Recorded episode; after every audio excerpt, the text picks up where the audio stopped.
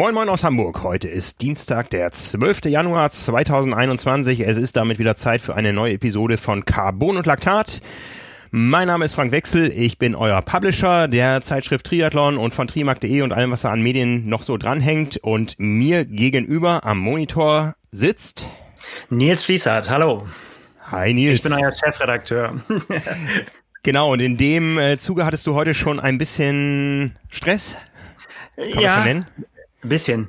Irgendwie kommt es mir gefühlt so vor, als wenn wir fast immer, wenn wir miteinander reden, Stress ist. Aber es liegt halt daran, dass Heftabgaben immer an Dienstagen sind und äh, da treffen wir uns natürlich auch zum Aufnehmen. Ja, ein weiteres Heft ist Richtung Druckerei auf dem Weg oder ist bei der Druckerei und äh, wird jetzt auf Papier gebannt. Nummer 187, das ist, glaube ich, dein 50. Jubiläum dann, glaube ich, ne? Du bist eingestiegen ja, mit der 137 oder 138? Ja, so, ja, so um nee, fünf Jahre auf jeden Fall, ja, genau. Ja, fünf mal zehn plus plus Specials, ja, die die kommen ja. natürlich noch oben drauf, ne? Die kommt noch oben drauf, kostet aber gefühlt, äh, ähm, äh, ja, wie oft will man das beziffern, wie viel mehr Nerven Specials kosten, aber die sind noch mal ein bisschen mehr Arbeit, ja. Ja, da haben wir auch diese Woche noch eine Sitzung, eine virtuelle mit dem ganzen Team. Also wir sitzen weiter brav, anständig und abständig im Homeoffice und äh, treffen uns diese Woche noch, um das nächste Special zu besprechen. Das ja, Frühjahrs es geht, es geht weiter, immer weiter, hat ein weiser Torwart mal gesagt.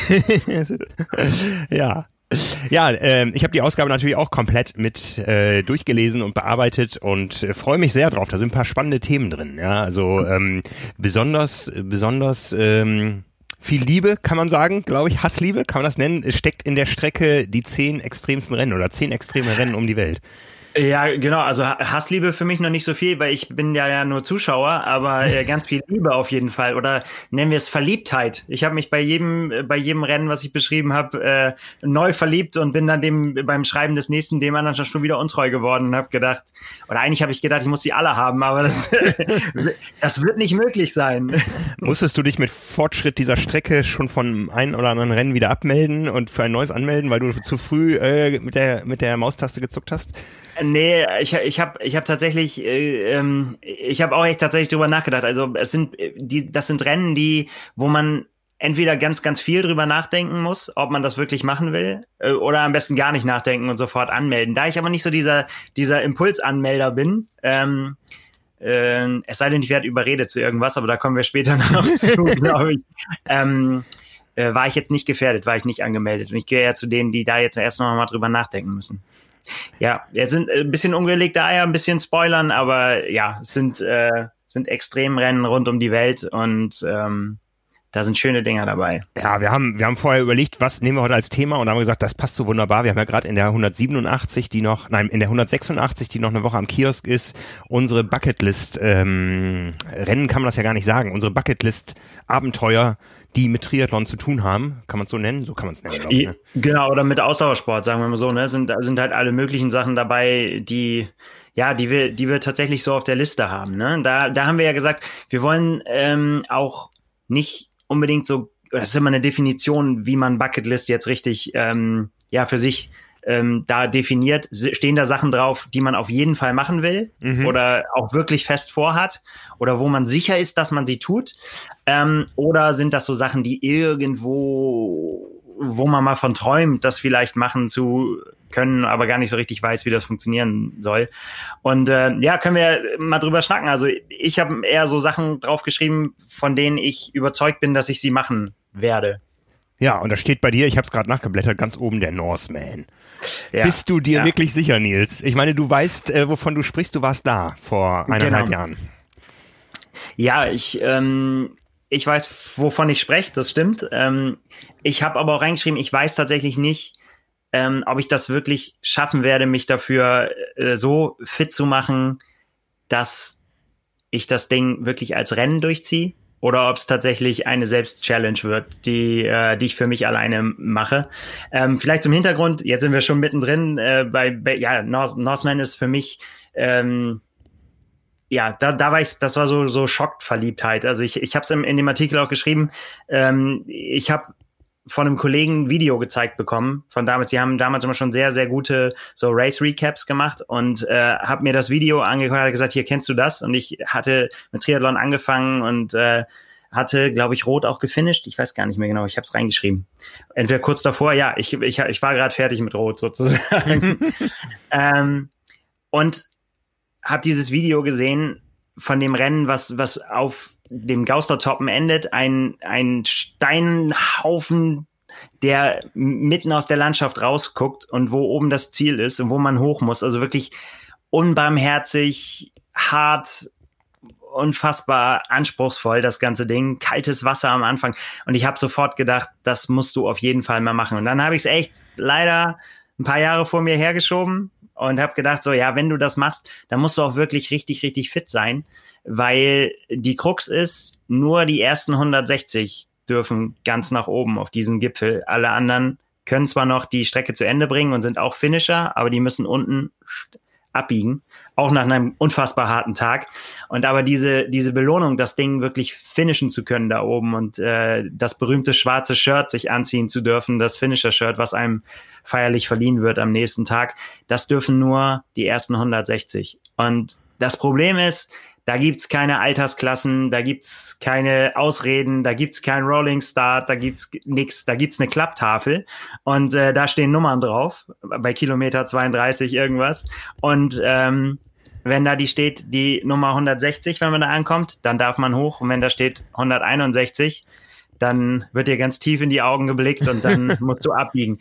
Und das darf nicht passieren. Also wenn ich da hinfahre, dann muss ich mir sicher sein, dass ich da oben hochkomme. Und da sehe ich mich gerade im Moment noch nicht. Aber ich will das trotzdem machen. Also ich, ich, kann, ich kann diesen Gedanken nicht aufgeben. Da äh, dazu sagen, ja, jetzt bin ich halt so alt und jetzt schaffe ich das nicht mehr. Ähm, ich will da irgendwie hoch. Und wenn es, wie gesagt, wenn es in einer, in einer Selbstchallenge ist, dann nur mit mir alleine. Ähm, dann ist es zwar nicht mehr der Norseman, dann ist es auch nicht das schwarze Shirt, aber dann bin ich da wenigstens hochgekommen. So, ne? Ich sehe dich schon mit einem Rad, mit einer Angel hinten dran. Also mit einer echten Angel. äh, mit Selbstverpflegung unterwegs, meinst du? Ja, ja, übers, übers Dovrefjell fahren oder wie das da oben heißt. Oder der Heidanger Widder, glaube ich, ne? Ja, genau. Ja, ja. ja, ja. episch, episch. Ja, also, also Ne? Aber äh, das, das hat mir äh, wirklich, also die, diese, wir haben ja auch hier und schon mal darüber unterhalten, also diese, diese Reportage, ich habe damals Max Rauer, äh, einen Age-Grouper, einen Deutschen, ähm, porträtiert oder habe ihn da begleitet als ja, Teil des Teams, kann man fast sagen. Also ich hab, war so eng dran äh, mit der Kamera, dass ich halt ihm den ganzen Tag gefolgt bin. Und da, das hat die, die, diese Verliebtheit für das Rennen, von der ich gesprochen habe, das hat das noch, äh, ja, sowas von angefacht. Also vorher kannte ich es ja nur theoretisch und dann ist es ja manchmal so, dass wenn man dann hinkommt, dass man sagt, in Wahrheit ist es nicht ganz so spektakulär, aber es ist noch viel, viel, viel spektakulärer als das, äh, wie ich das gedacht habe. Und diese, diese Stimmung da aufsaugen zu können und auch diese, ja, diese, diese Momente mitzubekommen, ähm, mhm. Ich glaube, das habe ich auch schon mal gesagt, aber wie gesagt, dass dieses Ding mit der Klapptafel, da habe ich eine ganze Zeit gestanden, weil ich da auf Max warten musste, wie er, äh, bis er dahin kommt. Und da wussten wir zu dem Zeitpunkt in, in, der Crew schon, dass er das schaffen wird, dass er ein paar Plätze vor ist. Ähm, und dann war er dann durch und dann brauchte er aber auch ein bisschen, bis er weitermachen konnte und bis er letztendlich sich auf den Weg machen konnte zum Gipfel. Und da habe ich dann die, immer diese, diese Tafel weiter umklappen sehen und dann wusste ich, okay, jetzt kommt gleich der Moment, wo derjenige kommt, der abbiegen muss. Und, und das war so, so herzzerreißend, weil der wusste es nicht. Die Crew hat ihm das nicht quasi vorher gesagt, dass er da ankam und der kam dann hin und die Renndirektorin guckt ihm ganz tief in die Augen, hat ihn in den Arm genommen und hat gesagt so, gut gekämpft, Junge, aber hier ist das Ding jetzt für dich äh, zu Ende in dieser Richtung, du musst jetzt abbiegen und da hinten hingehen. Oh, das ist ja und, so, als wenn du dann bei der Fußball-WM um Platz drei spielst irgendwie, ne? Nee, schlimmer, das ist schlimmer, weil äh, das ist wirklich schlimmer, weil das ist, ähm, du hast ja, äh, also da, du hast so eine Reise hinter dir, um da schon hinzukommen den Tag. Und alle haben geheult um den rum und haben äh, gesagt, der hat das, der ist wirklich, der hat's genommen, der hat genickt, kurz die Tränen verdrückt. Ähm, und, und hat das versucht zu nehmen wie ein Mann, aber dann, also wirklich, das ganze Team um ihn rum, überall liefen die Tränen und so, das, das war ganz, ganz schlimm. Ja, und dann geht's ja erst los, ne? Also dann denkst du ja eigentlich wirklich so jetzt äh, nach, nach diesem Tag, jetzt dann bist du im, im Ziel, weil da, da denkst du ja, du hast es geschafft, aber dann kommt halt dieser Aufstieg und das ist ja, das ist eine, eine krasse Bergwanderung, die du da noch hinter dich bringen musst. Ja, krass. Und auch da läuft das Zeitlimit weiter. Also die, also ich, man schafft das dann schon, es sei denn, man ist irgendwie verletzt oder so, aber auch bei Max war es so, dass er mehr oder weniger damals im, äh, im Delirium da hoch ist. Also mhm. er, er hat auch gesagt, er, er, kann sich auch nicht an alles erinnern, da beim Aufstieg. Ähm, aber da ist dann ein Schritt vor den nächsten, ne? Und bis du dann irgendwann oben ankommst. Ja, ich, Hammerhart. Ja, äh, irgendwie faszinierend, aber ich fühle mich jetzt echt wie eine Memme gerade, wo du das erzählst, weil bei mir steht's, äh, also ich kenne das Rennen, ich finde es fasziniert, ich, ich kenne auch die Begeisterung, die viele dafür tragen, aber äh, bei mir ist eher so die Überlegung, ich habe so viele Dinge zur Auswahl, die man machen könnte und ich will in so einem Rennen nicht frieren.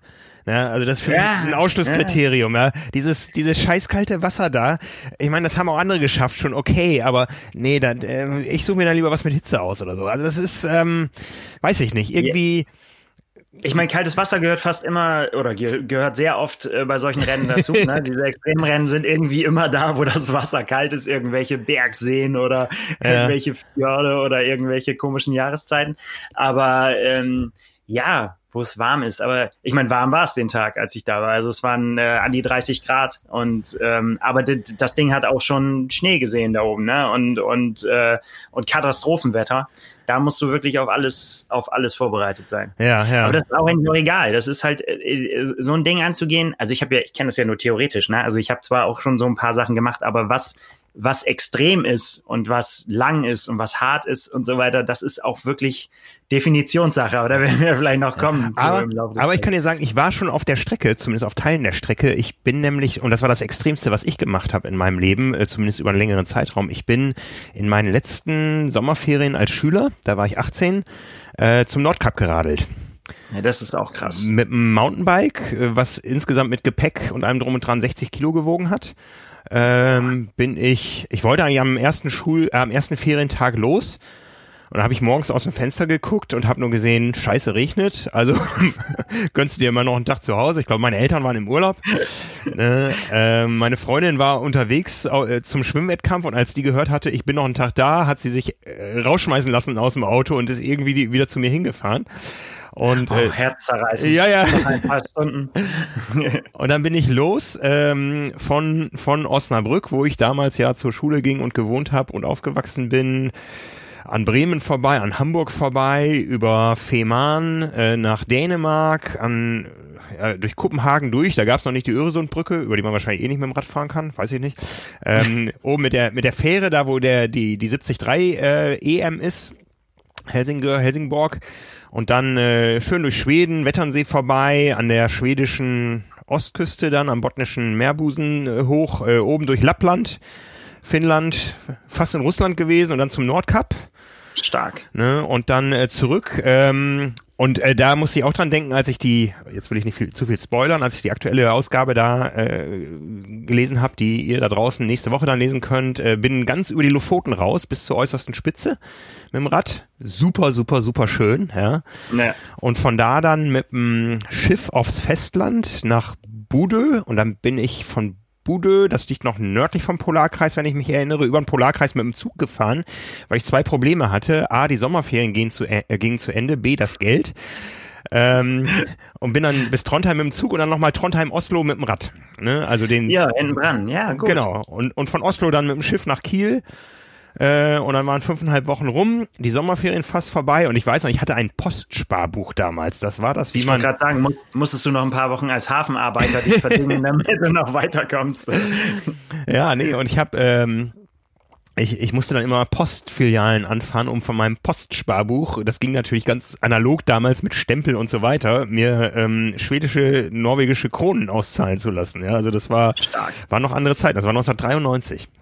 Ja, das ist auch alles Karte Kompass dann, ne? Kein Telefon, nix, Google. Kein Telefon, also das fand ich ja, beruhigend damals, dass die, die skandinavischen, vor allem die schwedischen Autos alle schon eine Riesenantenne hinten drauf hatten und Autotelefon hatten, ja. Das war so Vorläufer von Handy und so weiter. Das war immer so ein, so, so ein sicheres Gefühl. Ähm, also ich habe, ähm, ich weiß gar nicht, wie oft, alle, ich glaube zweimal in der Woche habe ich mich zu Hause gemeldet ähm, per Münztelefon. Ja. Die Älteren unter uns werden sich erinnern. Ja. Äh, genau, genau. Und äh, ja, ansonsten, ich hatte, ich hatte ich hatte noch einen kleinen, wie gesagt, ich war 18, ich hatte einen kleinen Auffahrunfall gemacht, äh, der aber ein bisschen Geld gekostet hat. Ich glaube 400 Mark damals für eine Stoßstange eines VW Golf, die ich reparieren lassen musste danach.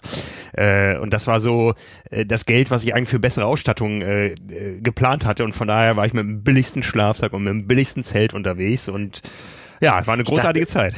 Ich dachte gerade, du bist eingeschlafen und einem Golf hinten reingefahren mit einer 60 Kilo Maschine. nein, nein, nein, nein, das, das war schon vorher. ja, ne? ja. Also ja, Abenteuer, Abenteuer. Ja, ne? Also war, Aber hatte ich das hat dich das auch sportlich äh, dann äh, herausgefordert oder ist das war das eher gemütliches? Also ich erinnere mich daran, dass es dass es äh, oft geregnet hat, saukalt war und äh, mit diesem schweren Gepäck einfach jede leichte Steigung irgendwie super anstrengend war. Ne? Und ähm, ich weiß noch, es war so frustrierend. Du hast dir dann irgendwie vorgenommen, wie weit du kommen wolltest an dem Tag und dann hast du voll Gegenwind. Und dann bist du einen ganzen Tag geradelt und hattest abends 80 Kilometer da stehen. Ähm, da waren schon viele frustrierende Stücke dabei irgendwie und manchmal ging es auch sehr schnell oder oder dann in Norwegen, wo du immer so um die Fjorde rumfahren musst, da hast du dann gefühlt auf der Karte nichts geschafft an Luftlinie, äh, bist einfach nur drei Fjorde weitergekommen, aber dafür ähm, Meter ohne Ende gefahren. Ja, also ähm, ja, äh, ja, war, war, war ein tolles Ding. Es waren äh, fünf Wochen und ein bisschen und ich bin, ich glaube, 4600 Kilometer geradelt. Ne, äh, also, oh. ne, das war ein ordentliches Ding, ja. Ich glaube, Tachos waren noch so, da hatte man so eine Nadel an der, mit Welle, na komm. Nee, ich glaube äh, nicht mal mit Welle. Ich glaube, ich hatte, ich hatte unten an der, an der Narbe hatte ich so ein Ding, äh, wo einfach nur so ein, so ein Zahnrad dran war und man hatte so eine Nadel also. in den Speichen, die immer angeschlagen hat. Ähm, ja. Und irgendwo, irgendwo musste man, nee, irgendwo, irgendwo musste, also es war auf jeden Fall nichts, nichts Digitales, glaube ich. Irgendwo musste man, aber wie hat man denn, wie hat man denn, irgendwo musste man ja die, den Radumfang definieren. Also GPS und so, ich weiß nicht, ob es die ersten Satelliten schon gab, aber äh, ja. Abenteuer mit Karten. Also das Kartenmaterial gibt's ja. auch irgendwo noch, ja, wo ich da lang geradelt bin. Ja, da müsst ihr mal gucken, wie viel, wie viel ähm, das war mein, mein, da kann ich mir mit Karte mein erster Ausflug zur Tour de France, zum, äh, zum Bergzeitfahren in Alpe d'Huez. Da sind wir auch mit, äh, mit Karte hingefahren. Quasi einer Beifahrer und so, ja, wo müssen wir hin? Keine Ahnung, fahr mal Richtung Lyon oder weiß was ich und dann los. Äh, so, und so. Sind wir schon zu weit? Keine Ahnung, weiß ich nicht. Und dann wieder zurück. Bist ja, das waren abenteuerliche Zeiten. Ja, ja. Bist du da hochgeradelt? Alpe d'Huez? Nee, da leider nicht damals. Ich, da waren wir, ähm, war ich noch nicht auf dem tatsächlich, war ich nur Fan. Da war ich nur Radsport-Fan und äh, wollte mir das nicht entgehen lassen, dieses, äh, dieses Spektakel. Äh, was wirklich eins war. Also das waren andere Zeiten natürlich, klar, weiß man alles heute, aber ja, ja, ähm, die haben zwei Tage, glaube ich, zwei Tage vorher angefangen, den Hang zu sperren, weil er, weil er voll war. Von unten bis oben, komplett voll mit Menschen. Eine einzige Radsportparty. Das war, war gut. Aber bist du, bist du irgendwann später dann hochgeradelt da? Oder? Nee, AlpDS, AlpDS fehlt mir tatsächlich. Es ist, es ist, äh, mich hat's nie wieder in die Ecke verschlagen. Ich habe einige Pässe gemacht, aber ähm, AlpDS leider nicht bisher. Also das würde sich natürlich als Triathlon-Ziel unbedingt auch mal anbieten. Was Warst du mal da beim Triathlon? Äh, weder beim Triathlon noch bei der Tour. Also die Tour kenne ich nur aus Freiburg. Ich habe damals in Freiburg studiert, als äh, die Tour in Freiburg zu Gast war. Und ich glaube, es ging, ähm, es gab eine Zielankunft in Freiburg und dann ging am nächsten Tag ein Einzelzeitfahren los, wo Ulle ja. die Chance hatte, aber Lance besser war. Ich glaube, so war es ja. damals, ja. Über, über eine Million Menschen an der Strecke. Unglaublich, unglaublich. Ja. ja, das war der Hammer, was da los war, ne? Ja. Aber, aber Alpenpässe, was, was hast du stehen? Ich, ich kann da nicht mit viel dienen. Boah, das ist schon eine ganz gute Liste. Also ja, also ich, ich habe, um, um das zusammenzufassen, ähm, ich habe ein paar von diesen, äh, äh, was heißt ein paar? Ich habe den Klassiker gemacht. Das war so quasi meine Einstiegs Einstiegsepisode zum Thema extreme Sachen oder harte Sachen. Und da geht's halt so ein bisschen mit der Definition los. Ähm, Ötztaler Radmarathon ist so für mich damals so das erste gewesen, wo, wo man gesagt hat, ähm, okay, das ist jetzt auf jeden Fall was anderes als am Wochenende sich mit Kumpels treffen und äh, wir machen eine Rennradrunde. Ähm, für die, die es nicht wissen, das ist so ein bisschen, ja, wie soll man sagen, die, die, die Mutter der Radmarathons oder so für jeder Männer oder so der Ritterschlag. Das war immer unter Radsportlern, war es früher immer, früher immer so, wenn du gesagt hast, ja, ich habe einen Ötztaler gefahren, dann war immer so, uh, uh, ist ein Ötztaler gefahren, so.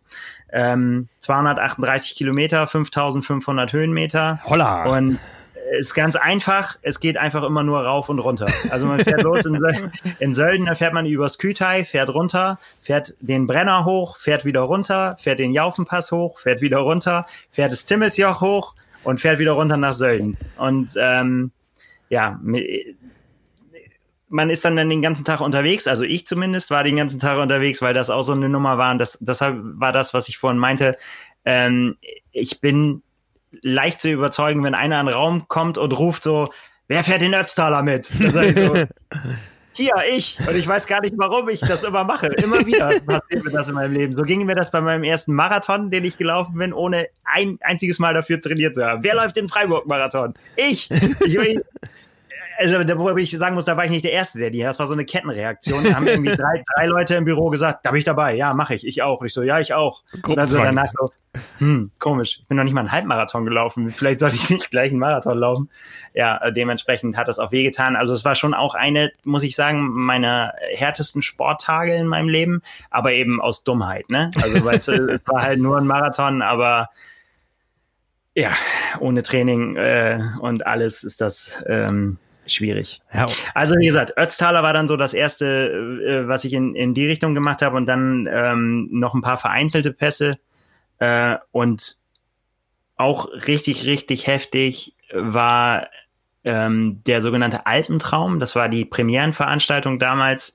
Ähm, da ging es quasi auch so im, im Rennen ein äh, äh, Alpencross an einem Tag, war so die Idee, ne? Und es, und es war halt eben dann durch verschiedene Länder eben rüber quasi einmal über den Hauptkamm der Alpen.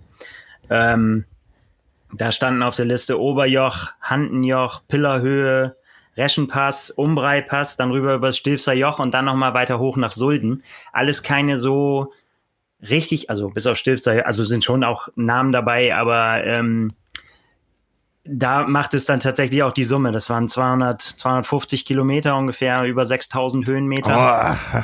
Oh. oh. Und da ging, da ging es tatsächlich darum, und das wussten wir auch alle, ähm, weil wir auch alle nicht so Bergziegen waren, die wir da uns damals da angemeldet hatten, ähm, dass uns da das Zeitlimit äh, irgendwann ah, Schwierigkeiten okay. machen würde. Weil es war eine ganz klare Vorgabe der Polizei, wir müssen bis um ich glaube, bis um 19 Uhr müssen wir oben auf dem Stilfser Joch sein, weil dann ansonsten die Abfahrt im Dunkeln stattfinden würde. Da okay. geht halt die Sonne unter und die haben gesagt, wir lassen euch nicht im Dunkeln das Stilfser Joch äh, runterfahren. Ihr dürft dann den, den Schluss, den Gegenanstieg nach Sulden, da war das Ziel, ähm, das waren glaube ich noch acht Kilometer oder so, den dürft ihr meinetwegen im Dunkeln fahren mit Stirnlampen und so weiter, aber es geht nicht im Dunkeln das Stilfser Joch runter. Also war den ganzen Tag irgendwie Ansage, immer mit hektisch auf die Uhr gucken, wir müssen da oben sein und das war wirklich Katastrophe. Ich bin damals mit meinem, mit meinem Kumpel Jens, äh, wir haben uns immer wieder angeguckt und haben gesagt, wir müssen das schaffen. Das sind noch so und so viele Höhenmeter. Wir müssen jetzt hoch. Wir müssen, wenn wir heute uns hier den ganzen Tag gequält haben und die knipsen uns gleich da oben die Startnummer ab, das geht nicht.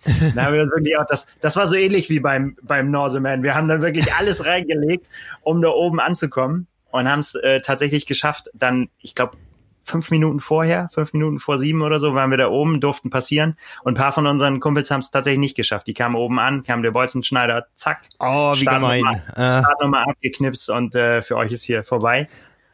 Boah, das war ein harter Ritt.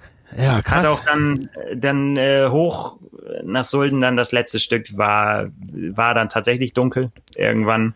Ähm, und äh, ich glaube, was habe ich gebraucht? 13 Stunden 58.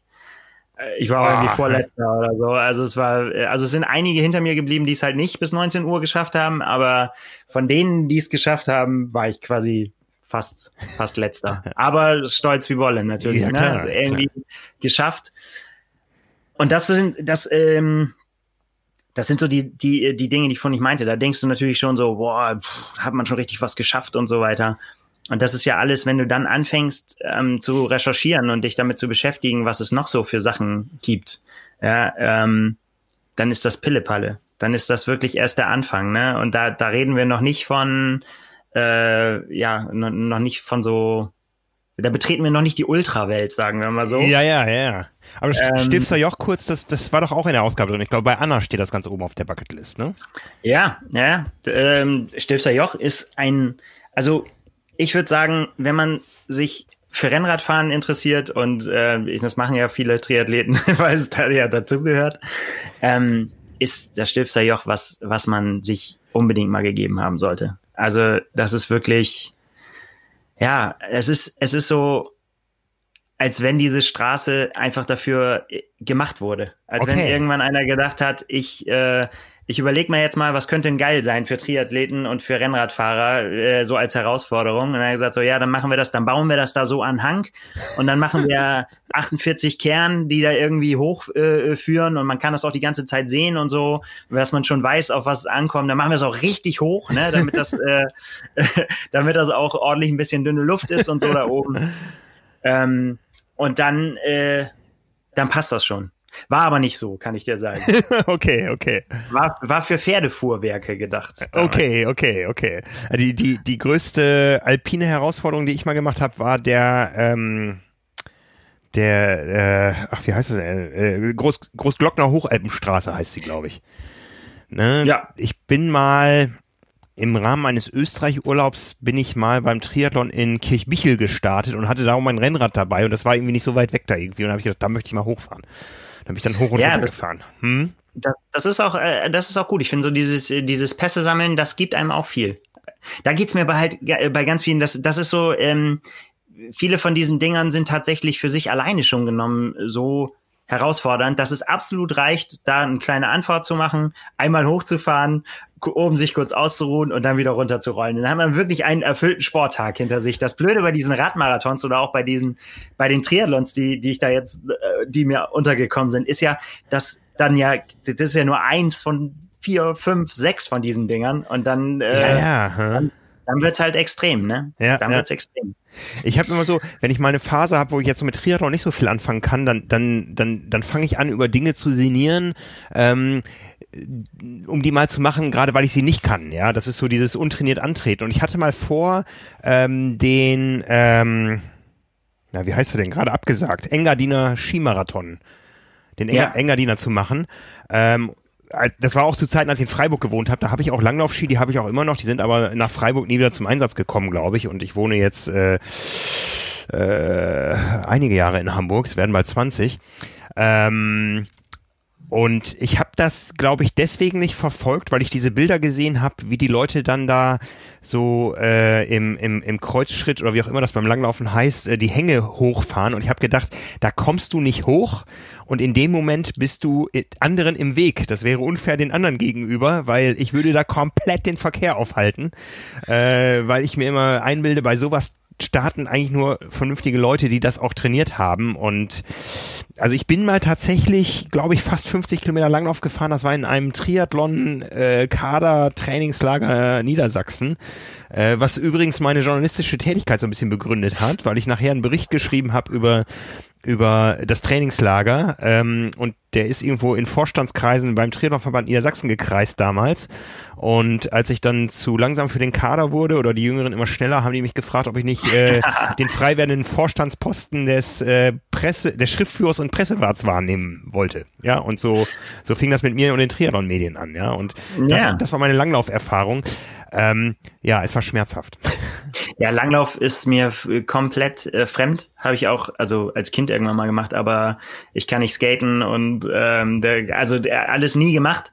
Ähm, ich kenne auch viele Leute, die da Faszination für haben und da gibt's ja. auch ja richtig, richtig fiese Sachen. Also gerade irgendwie in der, im Schwarzwald gibt's irgendwie so einen 100 Kilometer Rucksacklauf. Ja, ja, ja, ähm, ja, ja. Äh, ähm, also da kenne ich Leute, das sind richtig, richtig harte Hunde und die sind da hart gescheitert. Zu also dem, richtig, richtig auf den Maus gefallen. Zu dem Ding wollte uns, äh, wollte mich unser gemeinsamer Bekannte Christian Lampe, der mal der erste Layouter der Triathlon war, ähm, ähm, als, als ich zumindest beteiligt war, der wollte mich dazu immer mal überreden. Aber das waren immer mhm. dann, ich habe in Freiburg gewohnt, äh, dreieinhalb Jahre und das waren dreieinhalb relativ schneefreie Winter. Also ich habe nicht so viel davon gehabt.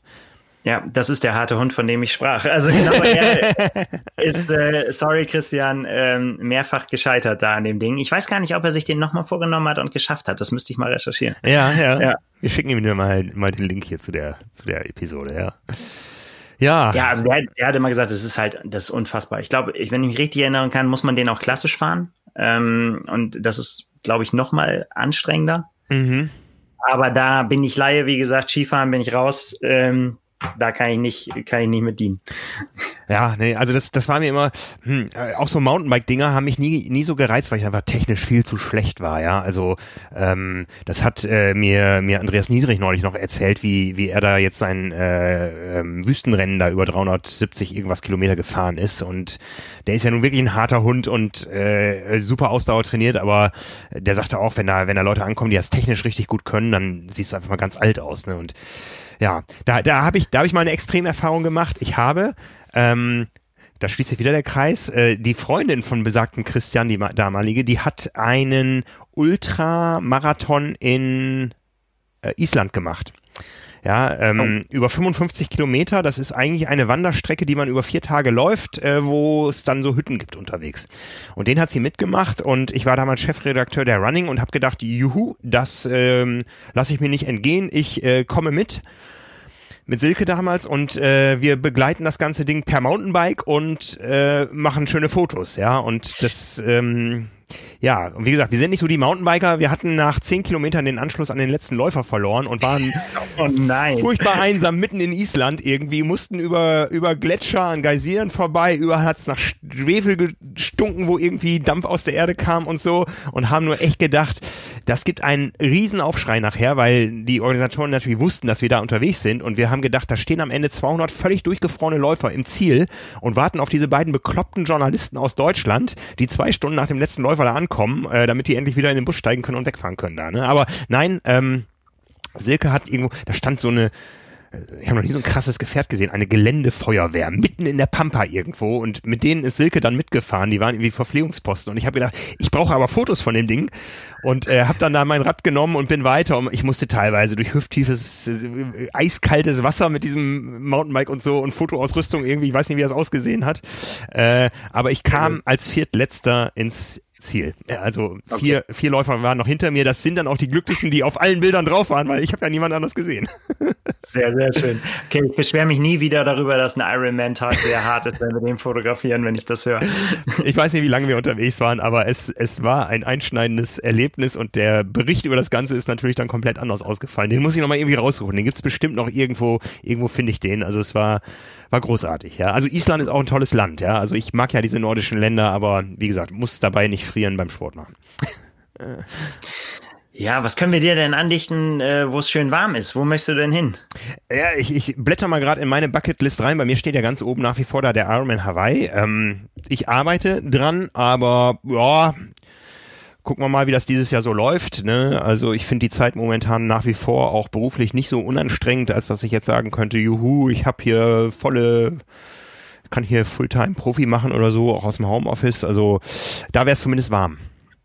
Ne? Da wäre es warm, ja, das stimmt. Ja, und das stimmt. Ich, ich weiß noch, selbst mein, ähm, mein Ironman Hamburg 2017 bei der Premiere, der war mir zu kalt. Da habe ich gefroren auf dem Rad. Das war nicht meine Wohlfühltemperatur. Ja, also ähm, morgens war es frisch, stimmt. Ich erinnere mich. Mh, der war damals ja im ja. August irgendwie, ne? Und es war irgendwie ja, es war nicht so ein Wohlfühltag für mich irgendwie. Ne? Also Schwimmen war okay, ähm, mit Neo in der Alster und so, da erfriert man schon nicht im Sommer, aber auf dem Rad hätte ich es mir ein bisschen wärmer erwünscht.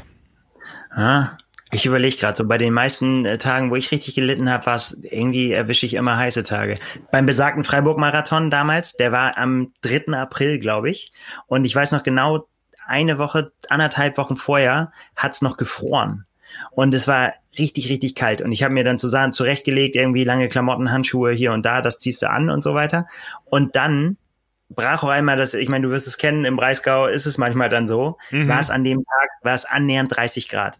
Wirklich äh, von, von, von null auf Hochsommer innerhalb weniger Tage. Und äh, dann ist denen das Wasser ausgegangen an den Verpflegungsstationen und so. Und natürlich als ich dann da ankam, war kein Wasser mehr da.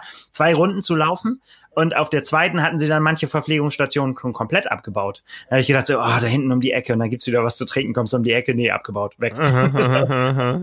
krass. Also da, da war Hitze, bei meinem, äh, bei meinem Rotstart war es richtig heiß.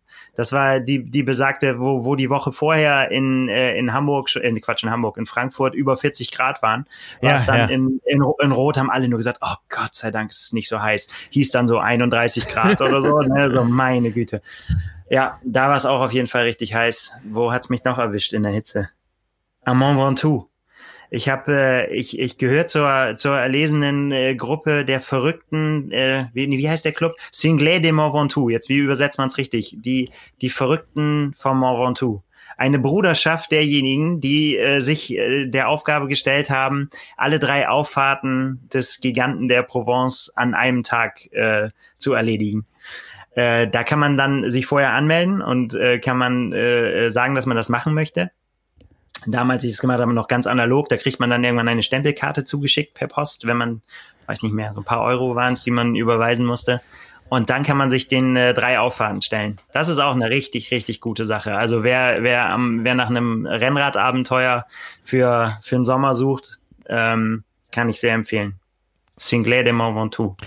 Da fährt man halt, man, man sucht sich halt dann, eigentlich fahren sie alle gleich. Man, man, man fährt von äh, erst von Bédoin die Anfahrt, das ist so die klassische Tour de France Anfahrt, die es meistens gibt. Dann fährt man hoch zum Gipfel, fährt rüber zur anderen Seite nach Malenseine, fährt wieder hoch zum Gipfel, fährt runter nach Sceaux, fährt wieder hoch zum Gipfel und fährt wieder zurück nach äh, Bédoin. Und dann hat man alle Auffahrten rauf und runter an einem Tag erledigt, sind äh, so 100 nicht ganz 140 Kilometer mhm. und ich glaube 4400 Höhenmeter ungefähr. Wow, wow, wow. Und äh, ja, und halt Mont Ventoux Deluxe. Ne? Du hast halt dann den, den Heiligen Berg von allen Seiten gesehen. Ja. Gibt's dann noch, noch in verrückteren Varianten? Ne? Es geht ja immer krasser. Du kannst das Ganze auch sagen, man macht alles zweimal, geht dann auch, ne? Also dann äh, mhm. an einem Tag.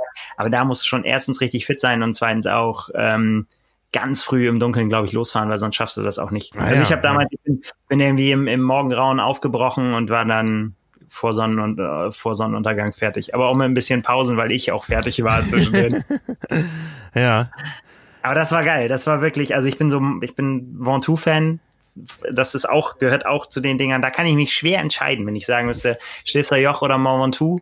Was ist, was ist, äh, es ist, ist auch beides ein bisschen unterschiedlich, aber beides auch richtig gut. Ja. Also sollte man mal gemacht haben. Ja, ja, auf jeden Fall. Ja, hör, das, voll, da, da, da, drauf. Ich weiß gar nicht, was so, was so die meisten Höhenmeter, die ich an einem Tag gesammelt habe, aber das kommt längst nicht in die Dimension. Ja, also ich, ich, ich weiß, dass ich letztes Jahr auf Fuerte irgendwie mal über zwei irgendwas hatte und auch der der Küstenklassiker Mallorca ähm, mit allem drum und dran, der der, der ging auch Richtung zwei ich weiß noch, das, das war, ich hatte mal so zwei, ähm, das war beides in einem, nee, war nicht beides in einem Jahr. Das war, das war so eine Extremerfahrung Mallorca.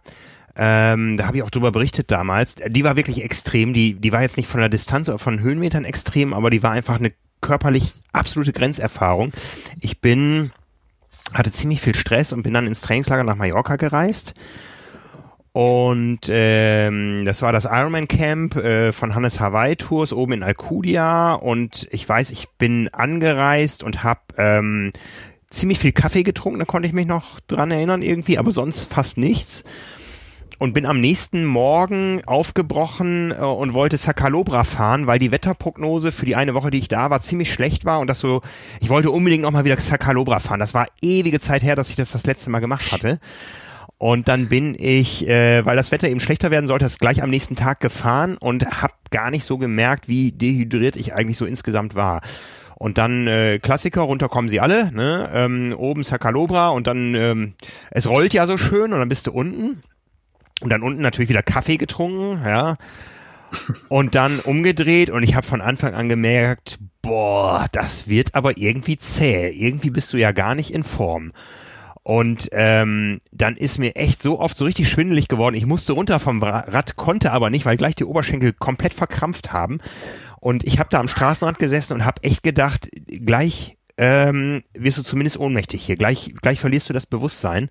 Das war, das war fürchterlich und ich habe eineinhalb Stunden gebraucht für die Strecke, die die besten unter 30 Minuten fahren und bin wirklich fast gestorben. Also das ist eine, eine Erfahrung, auf, auf die ich weder stolz bin und die ich auch nicht nochmal machen möchte. Also Schmerzen, äh, die man sich selber zufügt beim Sport und so, äh, wenn sich für ein episches Erlebnis lohnt, äh, gerne, aber das war nicht, nicht ungefährlich und ähm, ja, als ich dann oben war, ähm, run runter kommen sie alle, bin ich dann auch wieder nach Hause geradelt. Und da ging es mir noch einigermaßen gut und dann habe ich da Ruhe gemacht. Und ich glaube, am Ende der Woche bin ich dann tatsächlich den Küstenklassiker gefahren. Und dann haben wir, das ist ja so dabei bei Hannes Havaitus, die machen das dann ja so, dass sie dich ähm, zum Ausgangspunkt ganz im Westen bringen. Und dann radelst du quasi die ganze Küstenkette ab und kommst irgendwann im Hotel an.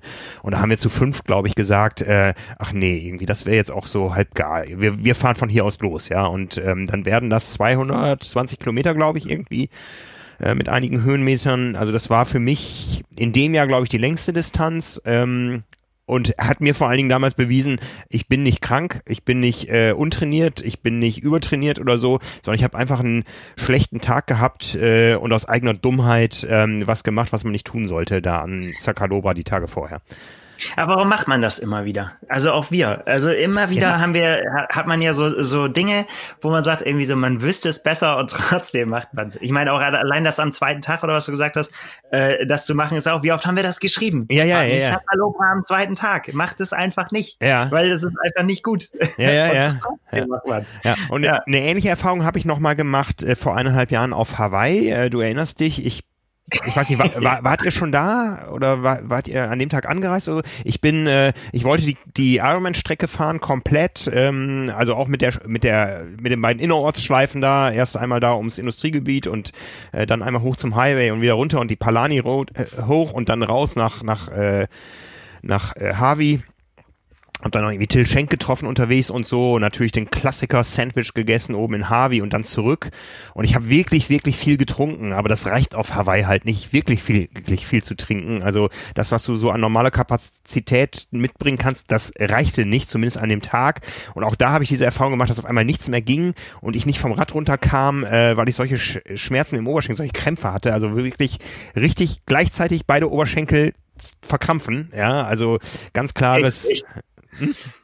Die Zuschauer können es nicht sehen, ich nick die ganze Zeit. Ja, ja. Ich weiß, von, von, was du sprichst, ich kenne das. Ja, ja. Und ich habe irgendwann noch gesehen, ähm, dass da vor mir ein Auto anhielt, äh, ein Stück vor mir, die wohl gesehen haben, dass es mir nicht gut ging und dann ähm, zurückgesetzt haben und mich da vom Rad gehoben haben quasi. Und das waren dann auch noch zwei Leser von uns, eine Athletin aus äh, Frankfurt mit ihrem Freund und die haben mich da mit Cola aufgepäppelt und äh, wollten mich auch mitnehmen, aber ich habe gesagt, nee, nee, also äh, die Cola nehme ich gerne, aber ich fahre diese Strecke zu Ende ja. Und, äh, das ist doch lieb. Ja. So ging's, so ähnlich ging's mir äh, beim, äh, beim, heute ist echt die Geschichte, die Opas erzählen aus dem Krieg, aber es ist, äh, so ging's mir beim Ötztaler, bevor ich zum Timmelsjoch hoch. Ich habe gedacht, so nach dem Jaufen war ich so auf, dass ich gedacht habe, so, okay, du lässt es jetzt runterrollen zum, äh, zum, zum Fuß des Timmelsjochs und das ist halt auch einer, würde ich sagen, der härtesten Alpenanstiege, die's, die man so machen kann, weil unfassbar lang, ich glaube auch über 25 Kilometer lang. Ähm, und habe gesagt, so, und dann nur noch das Timmelsjoch, nur noch das Timmelsjoch. Aber das Problem war, dass die Abfahrt vom Jaufen mich noch so gefordert hat, weil das ja immer, du musst dich festhalten, du, du kannst auf diesen schnellen Abfahrten nicht so richtig regenerieren. Also ich zumindest nicht. Ich bin nicht so ein guter Abfahrer. Mich fordert das auch immer. Und man hat ja doch dann Körperspannung und so weiter und Nacken tut weh und so. Und ich bin dann unten rein und hab wirklich, war schon echt auf dem kleinsten Gang irgendwie alles Dings und dann sag ich so, oh, ich muss anhalten so. Und dann äh, habe ich mich kurz an den Straßenrand gesetzt und dann habe ich äh, nur von äh, so aus dem Augenwinkel gesehen, dass äh, so das Medical Car kam und so schnell wieder aufgesprungen und dann so, hier, alles klar bei dir, müssen dich aus dem Rennen nehmen. Und so, nee, nee, alles gut, ich kann noch, ich bin, ich bin noch dabei. Und dann schnell wieder aufs Rad, wenn die weg waren, dann wieder abgestiegen, wieder ausgeruht und dann war er Stück für Stück dann doch irgendwie da hoch. Aber das kenne ich auch mit den Krämpfen, habe ich auch. Wir haben dann oben am Timmelsjoch immer wieder, geht's wirklich nur noch von Kehre zu Kehre und äh, auch mit anderen Leidensgenossen, die, die, die auch nicht wieder aufsteigen konnten aufs Rad und so, weil sie das Bein nicht oben rüber gekriegt haben. Dann haben wir uns gegenseitig die Räder so flach hingehauen, dann mit hochgedrückt und mit angeschoben, damit das wieder geht irgendwie für die letzten Dinger. Weil da ist auch, da geht auch der Tunnel zu irgendwann oben. Ich mache mal so Dinge, wo, wo, wo irgendwann, irgendwann ist Cut-Off. Ja, ja. Im Sommer am Timmelsjoch oben wenn's Pech, wenn man Pech hat, vereist der Tunnel. Ah, okay. Durch den, durch den man durch muss. Und dann äh, war auch da klar, geht auch da nicht mehr und dann muss man da vorher sein. Ja, ja. ja. Ach ja, mit, mit, ein bisschen, bisschen hoch hinaus. Also wie gesagt, da hat's mich jetzt auch ähm, ja beim Schreiben dieser Geschichten tatsächlich auch wieder so, so ein bisschen äh, angefixt. Ich finde das ja, ich finde so Sachen gut, wo man äh, nachher nicht mehr auf die Zeit gucken muss, wo man dann einfach sagen kann, ist egal, einfach das Erlebnis geschafft, das die Herausforderung hinter sich zu bringen und dann ist auch vollkommen egal, wie lange das, wie lange das dann gedauert hat. Es ist auch nicht mehr vergleichbar mit irgendwas oder oder so. Mhm. Das macht mir Spaß. Ja, ja. ja. Ich weiß nicht, es gab einen Zeitungsartikel über mich, ähm, als ich damals auf Hawaii gestartet war. Da hat mich die, die haben mich die Osnabrücker Nachrichten gefragt, was denn das nächste Ziel ist. Da habe ich gesagt, jetzt schwimme ich durch den Ärmelkanal. Aber das ist was, was ich inzwischen von meiner, ja, ja, ja, das war damals im jugendlichen Übermut. Äh, ich glaube, ich habe schon mal erzählt. Damals war ich sportlich fit aber viel zu dünn, um das machen zu können. Und ein halbes Jahr später war ich sportlich nicht mehr fett, äh, fit, aber hätte genug Körperfett gehabt, um äh, die Kälte zu überstehen. Und ich habe mir, ich habe mir diesen diesen Traum zumindest so halb erfüllt, indem ich dann mal ähm, meinen Kumpel Bruno Baumgartner begleitet habe, den Schweizer, der ähm, viele Jahre für Swim geschrieben hat und auch ein Buch geschrieben hat, dann bei uns im Verlag damals, der ähm, versucht hat, ich glaube als erster Schweizer, wenn ich mich recht erinnere, durch den Ärmelkanal zu schwimmen. Und wir waren eine Woche in Dover und diese ganze Woche war eine komplette Extremerfahrung. Ja, das fing damit an, dass äh, Dover im September ich meine, momentan war da ein bisschen mehr los, weil da ein paar LKWs im Stau standen, aber es ist einfach ein gottverlassenes Kaff, ja. Und es war grau und äh, die, ähm, das Schicksal des Ärmelkanal-Aspiranten ist ja, dass er Geduld haben muss, ja. Du hast ja dann einen Captain zugeteilt und einen möglichen Timeslot, aber die Captains, die die ähm, nehmen in der Regel zwei ähm, Aspiranten pro Woche. Ja, und wenn das Wetter am Anfang gut ist, dann schwimmt der erste gleich los und dann schafft das oder scheitert, aber dann hat er seinen Slot quasi verwirkt und dann hat der andere eben sechs Tage Zeit. Ja, und wenn das Wetter die ersten sechs Tage schlecht ist, ja, dann, dann hast du quasi nur eine Chance an einem Tag. Aber wir haben Tag für Tag gewartet und immer wieder mit James, oder wie er rief, wie er hieß, äh, telefoniert und er hat gesagt, nein, äh, ich sehe den Wetterbericht und meine Erfahrung sagt, das kann man nicht schaffen. Ja, das ist zum Scheitern verurteilt. Wir müssen noch warten und dann irgendwann ähm, ja, was macht man, wenn man in Dover ist? Ähm, ich habe mit Laufen wieder angefangen damals. Ja, das war mein, das war Ende Ende zwölf. Ich weiß, das war nach den Olympischen Spielen in London und ich war so motiviert irgendwie und habe dann da äh, in der Zeit ähm, ja die Gunst der Stunde genutzt und wieder mit Laufen angefangen. Und ähm, bin dann auch mal ins Hafenbecken von Dover gesprungen mit den Engländern, denen das nichts ausmacht, in Badehose bei 16 Grad ins Wasser zu steigen. Und Engländer, ja. Ja, ne? Und äh, ich habe das dann äh, auch gemacht und bin ein paar Meter geschwommen und ähm, ja, spätestens da war das Projekt für mich äh, für mich gestorben, weil äh, allein um zugelassen zu werden für die Überquerung, musst du nachweisen, dass du äh, sechs Stunden lang im 16 Grad kalten Wasser schwimmen kannst, ohne Neopren. Ja, und äh, auch für die Staffel, ähm, Staffel kannst du, glaube ich, so oft durchwechseln, wie du willst, aber du musst auch im Vorfeld äh, beweisen, dass du zwei Stunden bei 16 Grad Wasser schwimmen kannst. Und da ist es wieder mein Problem. Ja, also das Projekt war dann für mich gestorben, aber um die Geschichte noch abzurunden, diese, diese Erfahrung, Bruno auf einer Nussschale, also so einem Kutter, über den Kanal zu begleiten, zwischen den größten Schiffen, die es überhaupt so gibt, ähm, da rumzucruisen, das war echt eine Extremerfahrung. Ich habe noch nie so viel an einem Tag gekotzt. Ja, ich war so furchtbar seekrank wie alle anderen auch. Ja, es war einfach mal ähm, eine physiologische Extremherausforderung. Ja, also wir waren vorbereitet, wir haben, wir haben ähm, ähm, äh, Medikamente genommen und so, aber es hat alles nichts genützt, ja. Es war einfach mal ganz furchtbar. Äh, wir waren damals, wie viel waren wir denn auf dem Schiff? Da war, da war die, ich glaube, es war eine Frau, die, die, äh, die Observatorin quasi von der Organisation, die guckt, dass auch alles mit rechten Dingen zugeht und er das Boot nie berührt und so weiter. Und dann war es der Captain.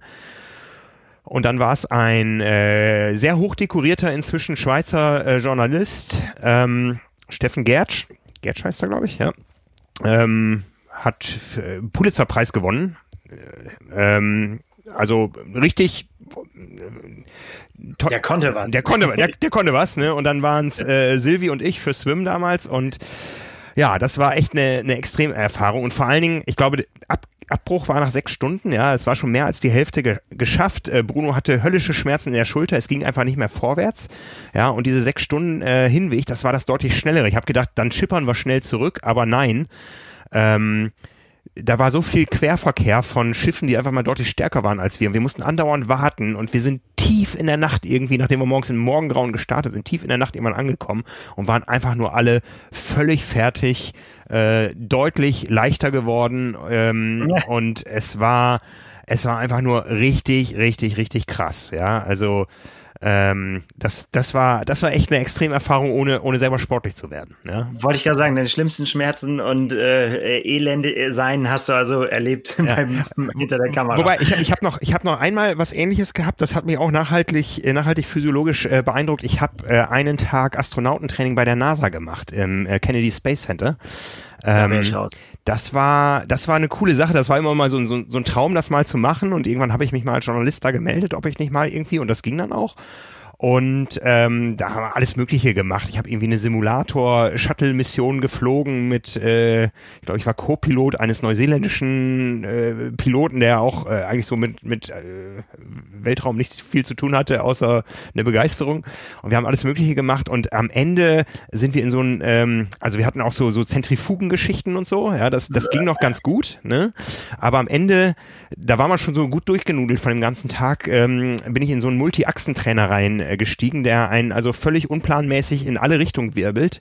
Und es sollte eine Minute gehen und ich glaube, ich habe das auch die Minute durchgehalten, aber ähm, danach war Feierabend. Es gab noch ein Astronauteneis, äh, was mir nicht lange treu geblieben ist und danach war ich richtig krank. Ja, also ich weiß nicht, habe ich wahrscheinlich irgendwie einen Infekt schon, Infekt schon mitgebracht gehabt oder so, aber ich war danach richtig, richtig krank äh, und mir, mir war so furchtbar schlecht und das hat auch zwei, drei Tage gedauert irgendwie. Das war, ja, da, das ist ziemlich ja. genau, das ist ziemlich genau äh, 15 Jahre her, äh, auf den Tag genau. Ähm, weil Jetzt holt ein. Ja, Erzähl. ja, ja, es, es schließt sich gleich ein Kreis. Ähm, ähm, wir waren da zum 25. Geburtstag einer mir sehr nahestehenden Person und haben an seinem 25. Geburtstag äh, Dirk Nowitzki im Madison Square Garden äh, Basketball spielen sehen. Er hat verloren, ähm, aber was ich mich vor allen Dingen noch, wo ich mich vor allen Dingen noch dran erinnere, ist, dass ähm, vor dem Spiel die Prominenten, die auch in der Halle waren, auf dem Videowürfel gezeichnet gezeigt wurden und es gab großen Applaus für John McEnroe und heftigste Buhrufe damals schon für Donald J. Trump. Tja. Den mochte man schon damals nicht in New York. Wenn ja. der Ruf ist ruiniert und so weiter. Ja. Ja, ne? aber, ja aber das ist ja. Ja, erzähl. Ja, äh, genau, es war vor ziemlich genau 15 Jahren. Ich komme später darauf zurück, verspreche ich dir. Okay. Ja, ich habe gerade äh, ich habe gerade überlegt, was das was mir am meisten wehgetan hat tatsächlich. Also man redet ja immer von Schmerzen und so, wenn man bergauf fährt und die Muskeln wehtun und so weiter, aber das ist ja nicht wirklich Deine das Tattoos. Ja keine, deine Tattoos. Ja, nee, nee das, das kann man wegstecken. Dauert zwar auch ein paar Stunden, aber das geht. ähm, nee, tatsächlich, es ist ja ein Unterschied, ob man echte Schmerzen hat oder eben dieses Muskelbrennen. Das ist ja nochmal, mhm. es ist, es ist ja, das ist, es ist was anderes und richtige Schmerzen hatte ich bei meinem Ritt ähm, bei Paris-Roubaix. Ich habe äh, mal vor ein paar Jahren diese ähm, Paris-Roubaix Cyclo nennt sich das, äh, ist wie eine RTF, kann man sagen, wo äh, fand damals alle zwei Jahre statt, ich weiß gar nicht, wie es im Moment ist, wo man äh, dieses berühmten, den berühmten Frühjahrsklassiker Paris-Roubaix äh, nahezu komplett fährt, aber was man komplett fährt, sind die 50 Kilometer Kopfsteinpflaster, die äh, diesem Rennen ja seinen Legendenstatus verpasst haben. Ist das die Hölle, Und Hölle des Nordens? Das ist die Hölle des Nordens, ja. ja. ja. Und äh, ich glaube, ich habe auf dem Rad noch nie so höllische Schmerzen gehabt. Und äh, das ist tatsächlich so, dass man ja das wirklich schwer beschreiben kann. Also klar, Paris-Roubaix hat man vielleicht schon mal im Fernsehen gesehen ne, und denkt so, Mann, über Kopfsteinpflaster, das rumpelt bestimmt ganz schön. Aber man kann sich nicht annähernd vorstellen, in was für einem Zustand dieses Kopfsteinpflaster ist. Also ich war mittlerweile paar Mal da. Ähm, wir haben teilweise überlegt, ob wir da mit dem Auto rüberfahren können, weil wir Schiss hatten, dass uns die Ölwanne abreißt. Ähm, es, ist, es ist einfach so, Olaf Ludwig hat, glaube ich, mal gesagt, ey, es sieht so aus, als wenn irgendeiner aus dem Hubschrauber die Brocken einfach in Leben geworfen hat. Und dann haben die gesagt, so, das passt so, das lassen wir. Also einfach Granit, Granitbrocken, die irgendwie zusammen ein Pflaster ergeben sollen. Ähm, also jeder Steinsetzer würde sich schämen, würde sagen, das war kein Pflaster.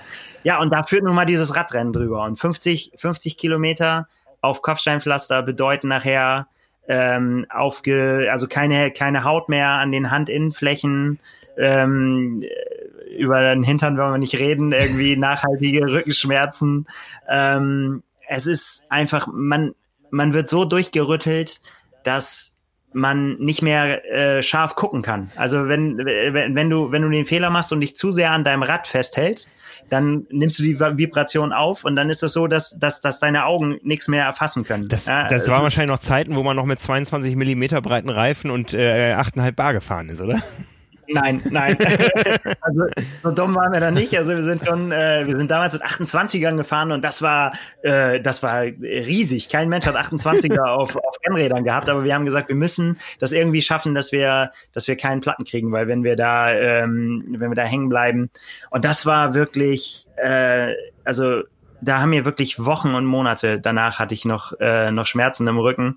Und äh, also wirklich, die, die Hände waren so, dass ich also eine Woche bestimmt, wenn nicht sogar länger, äh, keine keine Flasche anfassen konnte, um da irgendwie, um zu trinken oder so da draus, weil, weil ich es einfach nicht greifen konnte. Ich konnte meine Hände nicht mehr benutzen. Die waren wie, wie geprellt, die Handinnenflächen, weil oh, krass. Du, du, du fährst auf dieses Pflaster zu und dann denkst du, also reflexartig sagst du, ich muss irgendwie versuchen, den Lenker festzuhalten, damit mir das nicht ausbrecht und damit man nicht irgendwo hinfliegt, weil das ist äh, auch noch, hat natürlich auch noch so eine Biegung, ne, das ist ja nicht, nicht äh, eben, sondern es geht natürlich rechts und links noch und, oh, ja, yeah, okay.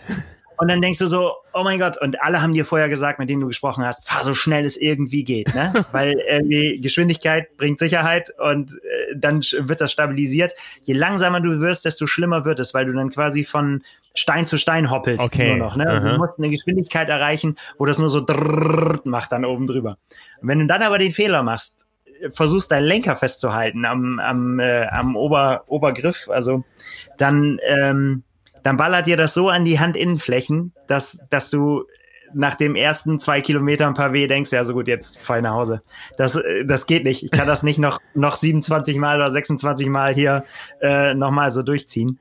Und äh, ja, das ist ein, also das ist was, wo ich sage, sollte man mal, also wer, wer irgendwie Kopfsteinpflaster-Ambitionen hat oder so auf Frühjahrsklassiker steht oder so, denn dem würde ich das sehr ans Herz legen, sich das mal zu geben, weil man sich das nicht vorstellen kann, bis man da selbst mal gefahren ist, wie krass dieses Kopfsteinpflaster ist. Ja, übel. Und, ähm, wer aber nicht so auf Schmerzen steht und so weiter, der da bitte unbedingt wegbleiben, weil das ist, also das kann man, kann man aus meiner Sicht nicht durchfahren. Es sei denn natürlich heute, wenn man mit einem modernen Gravel-Bike oder was weiß ich, ne, mit Federung oder so, aber das ist ja wirklich dann nicht äh, echt. Ne, man muss es dann sich schon mit dem Rennrad geben, finde ich. Und ähm, ja, aber dann da ins, äh, ins Velodrom in Roubaix einzufahren, nachher in diese, in die Be Betonschüssel ähm, und da dann die, die Zielrunde zu fahren, das hat schon was Erhebendes. Und vor allen Dingen danach in die, in die legendären Duschen.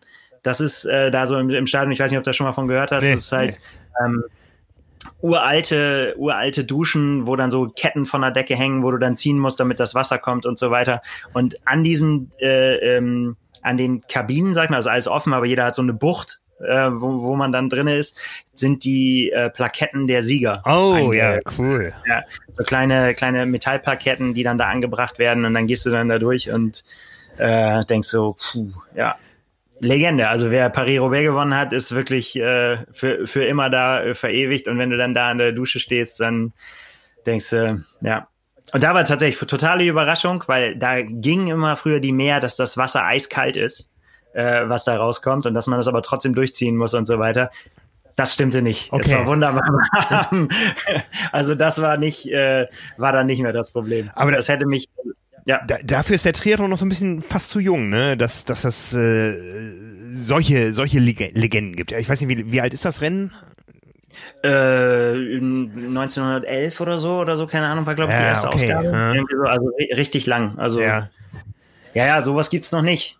Ich meine, wir, wir, wir kennen und lieben alle den Solarer Berg und den Langener Waldsee und, und äh, die Poststraße in Hamburg und was nicht alles gibt ja. irgendwie und äh, sowieso Palani Road und Energy Lab und so. Ähm, aber äh, das ist eben alles doch noch eine überschaubare Historie, ja. Die, die, äh, das sind jetzt äh, eineinhalb Generationen irgendwo. Hm. Ja. ja. Aber das ist tatsächlich was, wo ich auch immer noch so ähm, nachgucke. Von Man habe ich gemacht, äh, mit, äh, wo, wo eben mein, einer meiner Lieblingsberge eben einge, eingeplant war. Ähm, Dings wäre auch noch mal was. Ähm, Challenge Gerardsbergen mit, äh, mit der legendären Mühe. Mhm. Aber so solche Sachen. Ja, du, du, du magst diese, du magst diese heftigen, dreckigen Sachen irgendwie, ne? Ja. ja, ich weiß gar nicht warum. Also es ist ja nicht so, als wenn ich das äh, überragend irgendwie bewältigen könnte. Ich, ich bin da, komme ja immer mehr tot als lebendig ins Ziel. Aber äh, mir macht das Spaß. Ich finde das gut. Ja. Ich kann mal ein bisschen was erzählen am Ende. Ja, ja. Hast du denn äh, aber das, das vermisse ich bei dir so ein bisschen. Du warst einfach dein Leben lang immer zu fit. So, so Quatschveranstaltungen, wo du überhaupt viel, viel zu doch. Außer Form warst. Doch, ja, doch, den Megamarsch. Ich habe gedacht, einen Megamarsch, den, machst, den machst, ja. machst du einfach so äh, als Triathlet aus der kalten Hose. Du bist Marathons gelaufen und so weiter. Ähm, das wird schon irgendwie, äh, ich meine, ihr wisst alle, ich bin gut zu Fuß irgendwo, wenn man irgendwo mal ähm, irgendwo zu Fuß hingeht oder so. Es kommen, ich kenne einen einzigen, der schneller geht als ich im Alltag. Das ist äh, DTU-Präsident Engelhardt. Ja, mit dem habe ich mal einen Tag, ähm, habe ich ihn mal als als äh, damaligen war er Oberarzt oder Chefarzt äh, in in Bielefeld in der Klinik in der Orthopädie begleitet, immer wieder in den OP rein, steril machen, fotografieren und so weiter. Es ging darum um so ein orthopädisches Fotoprojekt.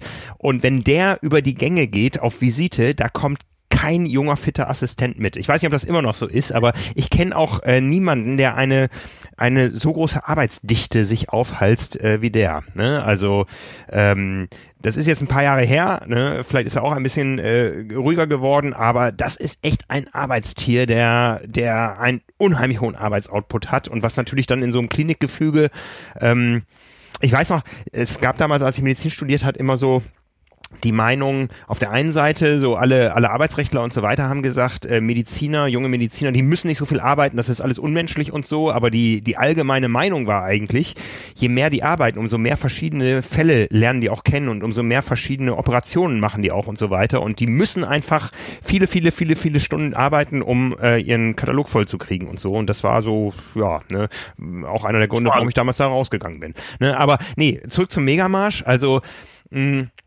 das war ja irgendwie so, ich glaube, es war die Premiere, ne? Ähm, es gibt die ja. Möglichkeit, um Hamburg zu marschieren, zu wandern, wie auch immer, zu gehen. 100 Kilometer. Und ich fand das ganz sympathisch. Ähm, einmal, um die Heimatstadt zu gehen, hab im Büro gefragt. Äh, die Frage ist auf wenig Resonanz gestoßen, außer dass äh, Silke mitgezogen hat, ja.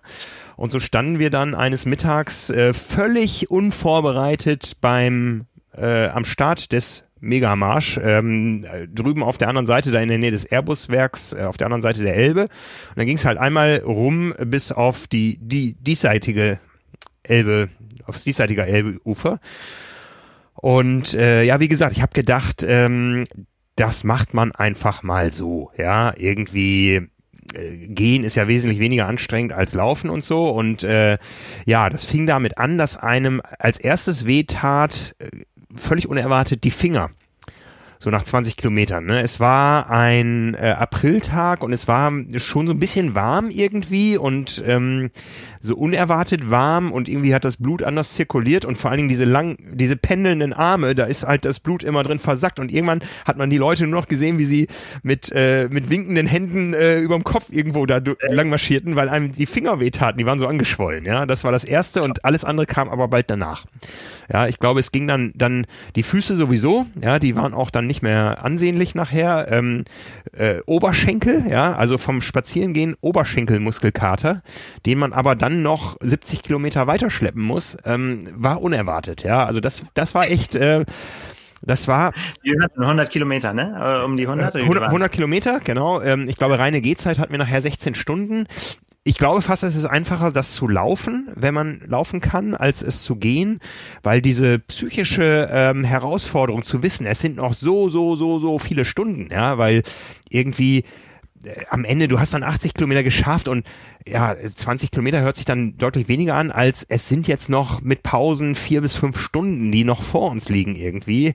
Also diese, die, diese. Aber das ist, das ist Mindset, Frank. Das ist, bei mir ist es genau umgekehrt. Ich denke mir bei solchen Sachen immer, ähm, ich fange jetzt hier morgens an, irgendwann um sechs oder um sieben, mhm. und ich weiß, heute Abend ist das vorbei. Heute Abend ist rum. Ich mache jetzt einen Tag, mache ich Sport. Ja. Ich bin jetzt, ich bin jetzt einen Tag dabei und wenn heute Abend es dunkel ist, dann bin ich im Ziel. Ja. Mich tröstet, mich tröstet was. ja, da war es ja anders. Da ging das ja, da ging das ja nachmittags los und dann äh, über Nacht. Ne? Also ja, äh, das, das fand ich aber nicht so schlimm. Ja, also irgendwie Schlafmangel oder so war bei mir kein Thema. Wir haben dann irgendwann am Ende gesagt, alle fünf Kilometer nehmen wir die nächste Bank, die kommt. Und ich weiß noch, dass Silke sich irgendwie auf die Bank setzt und irgendwie einen Satz anfängt, in dem Jan Frodeno vorkam und dann war sie eingeschlafen. irgendwie am Ziel wartet dann Jan Frodeno und dann war Ende, ne? also ähm, das war dann schon so ein bisschen, äh, äh, ging ins Halluzinative, ja. Ich glaube, dass das Ding deutlich einfacher wäre, wenn man irgendwie medikamentös nachhilft, wenn es nur Aspirin oder Ibo ist oder sowas irgendwie, aber wir haben gesagt, na, nee. Na, na, na, ja, ja haben, genau, haben wir auch gesagt, ist nicht, ist nicht, ne? Also wenn dann ziehen wir das äh, so durch, wie, wie man es durchzieht haben auch die Verpflegung angenommen, die es da gab. Ähm, also ich glaube, ich hatte so ein bisschen Sportverpflegung dabei, aber es gab Salamis, ähm, Gurken, äh, Karlsbader Oblaten. Ich weiß nicht, die haben irgendwo Restbestände aus irgendeinem Supermarkt abgegriffen oder aus irgendeinem Großhandel. Alles, was überhaupt nicht zusammenpasste. Ähm, ja, und man musste halt alles selber mitführen. Ja, Verpflegung gab es alle 20 Kilometer, was dann eben beim, beim Gehtempo auch, ähm, also wir hatten immer so, ich glaube, wir sind so gestartet mit neun Minuten pro Kilometer, neun, 39 irgendwie und dann sind am Ende bei elf oder sowas rausgekommen. Also äh, plus Pausen dann. Ne? Also das war wirklich eine, eine Erfahrung. Aber das ist so ein Ding, Haken dran, äh, What's next? Ja, das ist sowas, wo ich jetzt nicht sagen würde, ich, ich werde jetzt Megamarsch-Profi. Ähm, da geht's ja auch nicht um Zeit oder so. Also ich habe auch kein Interesse, die Dinger zu sammeln, weil mich das auch so ein bisschen orthopädisch nachhaltig beeindruckt hat. Ja, also, aber das habe ich mal gemacht und ähm, äh, nur, ich, also eine Ausnahme mache ich entweder mit richtig coolen Leuten nochmal, ähm, weil Silke macht das nie wieder, das, das, äh, da, da, da, ne, also, äh, oder vielleicht mit meinen Kindern oder irgendwo, wo es landschaftlich richtig, richtig cool ist. Ne? Also Hamburg, rund um Hamburg kenne ich jetzt. Ähm, ja, äh, toller, tolles Event, ja. Also ich glaube, das ist ein, das, das ist auch so ein Event, wo ich sagen muss, dass das hat äh, so einen Impact, weil wir haben so viele Leute kennengelernt unterwegs, die gesagt haben, ich bin schon mal 20 Kilometer und die haben das auch schon mal woanders irgendwo gemacht. Heute möchte ich die 40 Kilometer knacken. Ja, und du kriegst, glaube ich, ab 40 Kilometer gibt's eine Urkunde. 40, 60, 80, 100 und bei 100 dann die Medaille. Und die wollten gar nicht diese 100 Kilometer marschieren, die wollten einfach bis zum 40er Punkt kommen. Ja. ja. ja. Ist doch gut. Ja, wie, ich meine, da kommen wir ja her. Ne? Wir haben gesagt, äh, das ist auch ja tatsächlich alles relativ. Ja, ja. Ne? Mhm. Das ist ja wirklich immer zu sagen, was ist für einen lang, was ist weit. Und wie gesagt, diese Welt ist ultra Sports haben wir noch gar nicht. Ich kann mich, äh, ich habe ja auch schon ein paar Mal mein großes Vorbild Stefan Schlett. Ja, der, oh ja, oh ja, oh ja. Der, der Ultrasportler und Abenteurer, der äh, war äh, bei, bei der Premiere des äh, Deka-Triathlons in Mexico City dabei. Mexico City war es, glaube ich. Also zehn, zehn Langdistanzen am Stück hintereinander. Ähm, na, ja. Da, da, man, man, muss die, man muss die Zahlen muss man immer erstmal äh, zu, zu Rande kriegen. Ne? 38 Kilometer schwimmen, ne, 1800 Kilometer Radfahren und 420 Kilometer danach noch laufen. Und äh, für solche Leute ist halt, das, das ist relativ, ne? Ja. Die, die, wenn du dich mit denen unterhältst, dann denkst du danach so, boah Gott, ey, ich habe über 200 Kilometer Radfahren gestöhnt oder so, ne? Das ist einfach, das macht man halt einfach. Oder, oder so Dinge wie, ja, wenn es Richtung äh, Race Across America geht oder so, solche, solche, dann, dann sind wir tatsächlich voll in der Ultrawelt. Ähm, die Dinge machen, die man, wo man glaubt, dass man sie als Normalsterblicher nicht schaffen kann. Aber alle, mit denen ich gesprochen habe, die das machen, sagen, mach dir um das körperliche keine Gedanken. Also Christoph Strasser, Rekord, nee, ich weiß nicht, ob er Rekordsieger ist mittlerweile, aber vielfacher Race Across America Gewinner, der äh, hat gesagt, körperlich, davon ist er fest überzeugt, kann das jeder, der normal Sport macht, kann das schaffen. Das ist, der, der trainiert 30, 35 Stunden die Woche. Das ist ja was, was ambitionierten Triathleten nicht völlig fremd ist. Ähm, aber er sagt, ein Drittel körperliche Fitness, ein Drittel Kopf und ein Drittel Mannschaft und Organisation. Weil er gesagt, also alleine kriegst du das nicht hin, weil du musst die Verantwortung für dich selber, also da, da, da habe ich wirklich äh, so schöne Geschichten gehört, musst du komplett abgeben. Also er sagt, die haben der hat dann da einen Teamchef, hat ein Team um sich rum und er gibt die Verantwortung für die Entscheidung komplett ab, weil du nicht mehr in der Lage bist, irgendwelche Entscheidungen zu treffen. Er weiß, irgendwann trifft jeden, irgendwann kommen die Halluzinationen, mhm. dann sagst guten Tag, ich bin der, ich bin der Christoph, wer bist du denn? Ja, ich bin dein bester Kumpel, wir kennen uns seit 40 Jahren, weil ich sage so, ah ja, schön. Was mache ich hier? Ja, du fährst Rad was ist ein Rad? Ja, das, das ist das, da setzt du dich jetzt drauf und dann fährst du weiter und dann fährt er. Ja. Äh, es wird einfach komplett, die Verantwortung für alles wird abgegeben. Ja, wann, wann esse ich, was esse ich, wann schlafe ich, was mache ich, weil du hörst, also, also auch da hat er gesagt, ist er, er, er war weit vorne, er stand das Ding davor zu gewinnen, vielleicht sogar mit einem neuen Rekord. Und es waren, glaube ich, noch 80 Kilometer oder so. Ist er einfach rangefahren an den Rand und hat gesagt, ich fahre nicht weiter. Ja. Okay. Kann ich mehr. Ja. so, und dann haben die gesagt, so, nee, nee, nee, wir sind jetzt hier nicht acht Tage durch Amerika gefahren, damit wir jetzt aufhören. Aber dann brauchst du halt jemanden, der, der, der dann Überzeugungskraft genug hat, äh, um dich da wieder raufzusetzen. ja. Also da erlebt man, glaube ich, wirklich verrückte Dinge. Ja, ja. Da, ähm, und, und, und, und das ist auch eine Welt, äh, die ich sehr faszinierend finde, aber nicht für mich selber. Also nicht, äh, also die, die zu erleben schon, aber nicht, äh, um, um da einzutauchen und das selbst zu machen. Ja, ich habe, ich habe, ähm, und das war auch dann eine, eine Grenzerfahrung für mich. Ich habe einen Radfahrer begleitet, ähm, der ins Guinness-Buch fahren wollte in Rekordzeit vom Mittelmeer zur Nordsee. Das ging von Genua bis nach äh, Norden äh, in Niedersachsen, nicht weit von dir entfernt, irgendwo da oben. Ne? Und äh, das musste in unter 72 Stunden geschehen und ging also auch über die Alpen. Ich weiß, wir sind über den Gottardo irgendwo hochgefahren und ich habe diese drei Tage nicht geschlafen. Ich glaube, es war die längste Zeit in meinem Leben, die ich nicht geschlafen habe und habe rückwärts in einem Kofferraum gesessen bei einem Auto mit hinten offener Heckklappe und hatte vor mir fünf Kettenraucher. Ähm, und ähm, äh, ja, lieber Radfahren. Äh, ja, ja, ich habe also Fotos gemacht, war so ein bisschen äh, für die medizinische Begleitung da, da äh, zuständig. Und ähm, ja, das war, als ich in Freiburg studiert hatte. Und da hat sich, das, das erinnere ich, äh, das, daran erinnere ich mich auf jeden Fall noch, da hat sich äh, bei mir im Kopf was umgepolt. Und zwar diese drei Tage im Rückwärtsgang saß ich im Auto, guckte hinten raus und habe die, hab Europa quasi rückwärts an mir vorbeiziehen lassen. Ne? Also wie so wie, wie so ein Mafia-Opfer, drei Tage Kofferraum, ne? Irgendwie einmal durch ja. Europa. Und äh, wir kamen dann an und dann habe ich ähm, nach drei Tagen, wo ich nicht geschlafen habe, glaube ich 16 Stunden am Stück geschlafen. Das ist auch mein Rekord und bin dann wach geworden und meine Eltern hatten mich da oben abgeholt. Ähm, wie gesagt, Heimat Osnabrück und äh, da wieder hin verfrachtet, um dass ich da dann wieder nach Freiburg reisen konnte. Und ähm, ich weiß, nach dieser Nacht äh, haben wir dann noch irgendwie gefrühstückt wahrscheinlich und dann sind wir wieder ins Auto gestiegen. Ähm, ich habe auf dem Beifahrersitz gesessen neben meinem Vater und bin wieder eingeschlafen im Auto. Und irgendwann bin ich wach geworden, gucke vorne aus dem Auto raus und stoß meinen Papa an. Papa, Papa, warum fährst du auf der Autobahn rückwärts?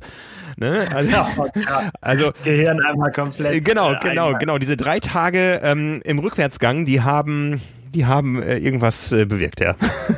Oh Gott. Ja, nee, das äh, ja. ja gut, dann wird bei mir ja noch fünf Minuten Schluss. Ja, ja. Aber so hat jeder seine eigenen Herausforderungen. Ja, ja. so. ja. Und so. Ach ja. So sportlich, äh, dass ich an die Halluzinationsgrenze ging, weiß ich nicht. Ich habe ja mal äh, 24 Stunden Schwimmen früher hin und wieder gemacht. Also drei, drei große eigentlich. Das erste irgendwie mit, ich glaube, 30 Kilometern. Das zweite dann mit 50 und das dritte äh, bin ich dann äh, 60 Kilometer und 650 Meter geschwommen im Hallenbad vom Bohmte auf der 25 Meter Bahn, 2426 Meter. Habe das Ding mit einem riesen Vorsprung gewonnen und war auch in, in Deutschland insgesamt äh, der Beste in dem Jahr 19, ähm, 94 war das. oh, Obersetzer vom Krieg, ne? Und äh, äh, Silke war in dem Jahr die, die beste Deutsche bei den Frauen mit 50 Kilometern. Ähm, die hätte auch noch mehr geschafft, aber die hat irgendwann gesagt, das reicht mir jetzt, die 50, ich höre einfach auf. Ne? Und ich bin dann halt noch zu Ende geschwommen. Also ähm, ja, äh, und da, das war auch so ein bisschen, äh, wo man dann nachts irgendwie Dinge sieht, die nicht da sind. Ja, kenne ich vom Zeitung austragen früher. okay. Werden die ganze Nacht in, in, im Club gewesen und dann morgens musste ich immer Zeitungsaustragen, musste bis um neun Uhr fertig sein. Oh ja. Da bin ich meistens dann direkt dran und dann äh, seitdem weiß ich, dass man auch im Gehen schlafen kann und äh, ja, auch da hat Halluzination durchaus auch ein Thema gewesen. ja, krass. Ne? Ja, aber das sind Erfahrungen, das, das glauben die Leute einem nicht, wenn sie es nicht. Ne? Also das ist tatsächlich, ähm, ich kenne das, dass man Leute sieht, die nicht da sind. Auf einmal äh, irgendwie die Tiere über die Straße rennen, meint man. Ja.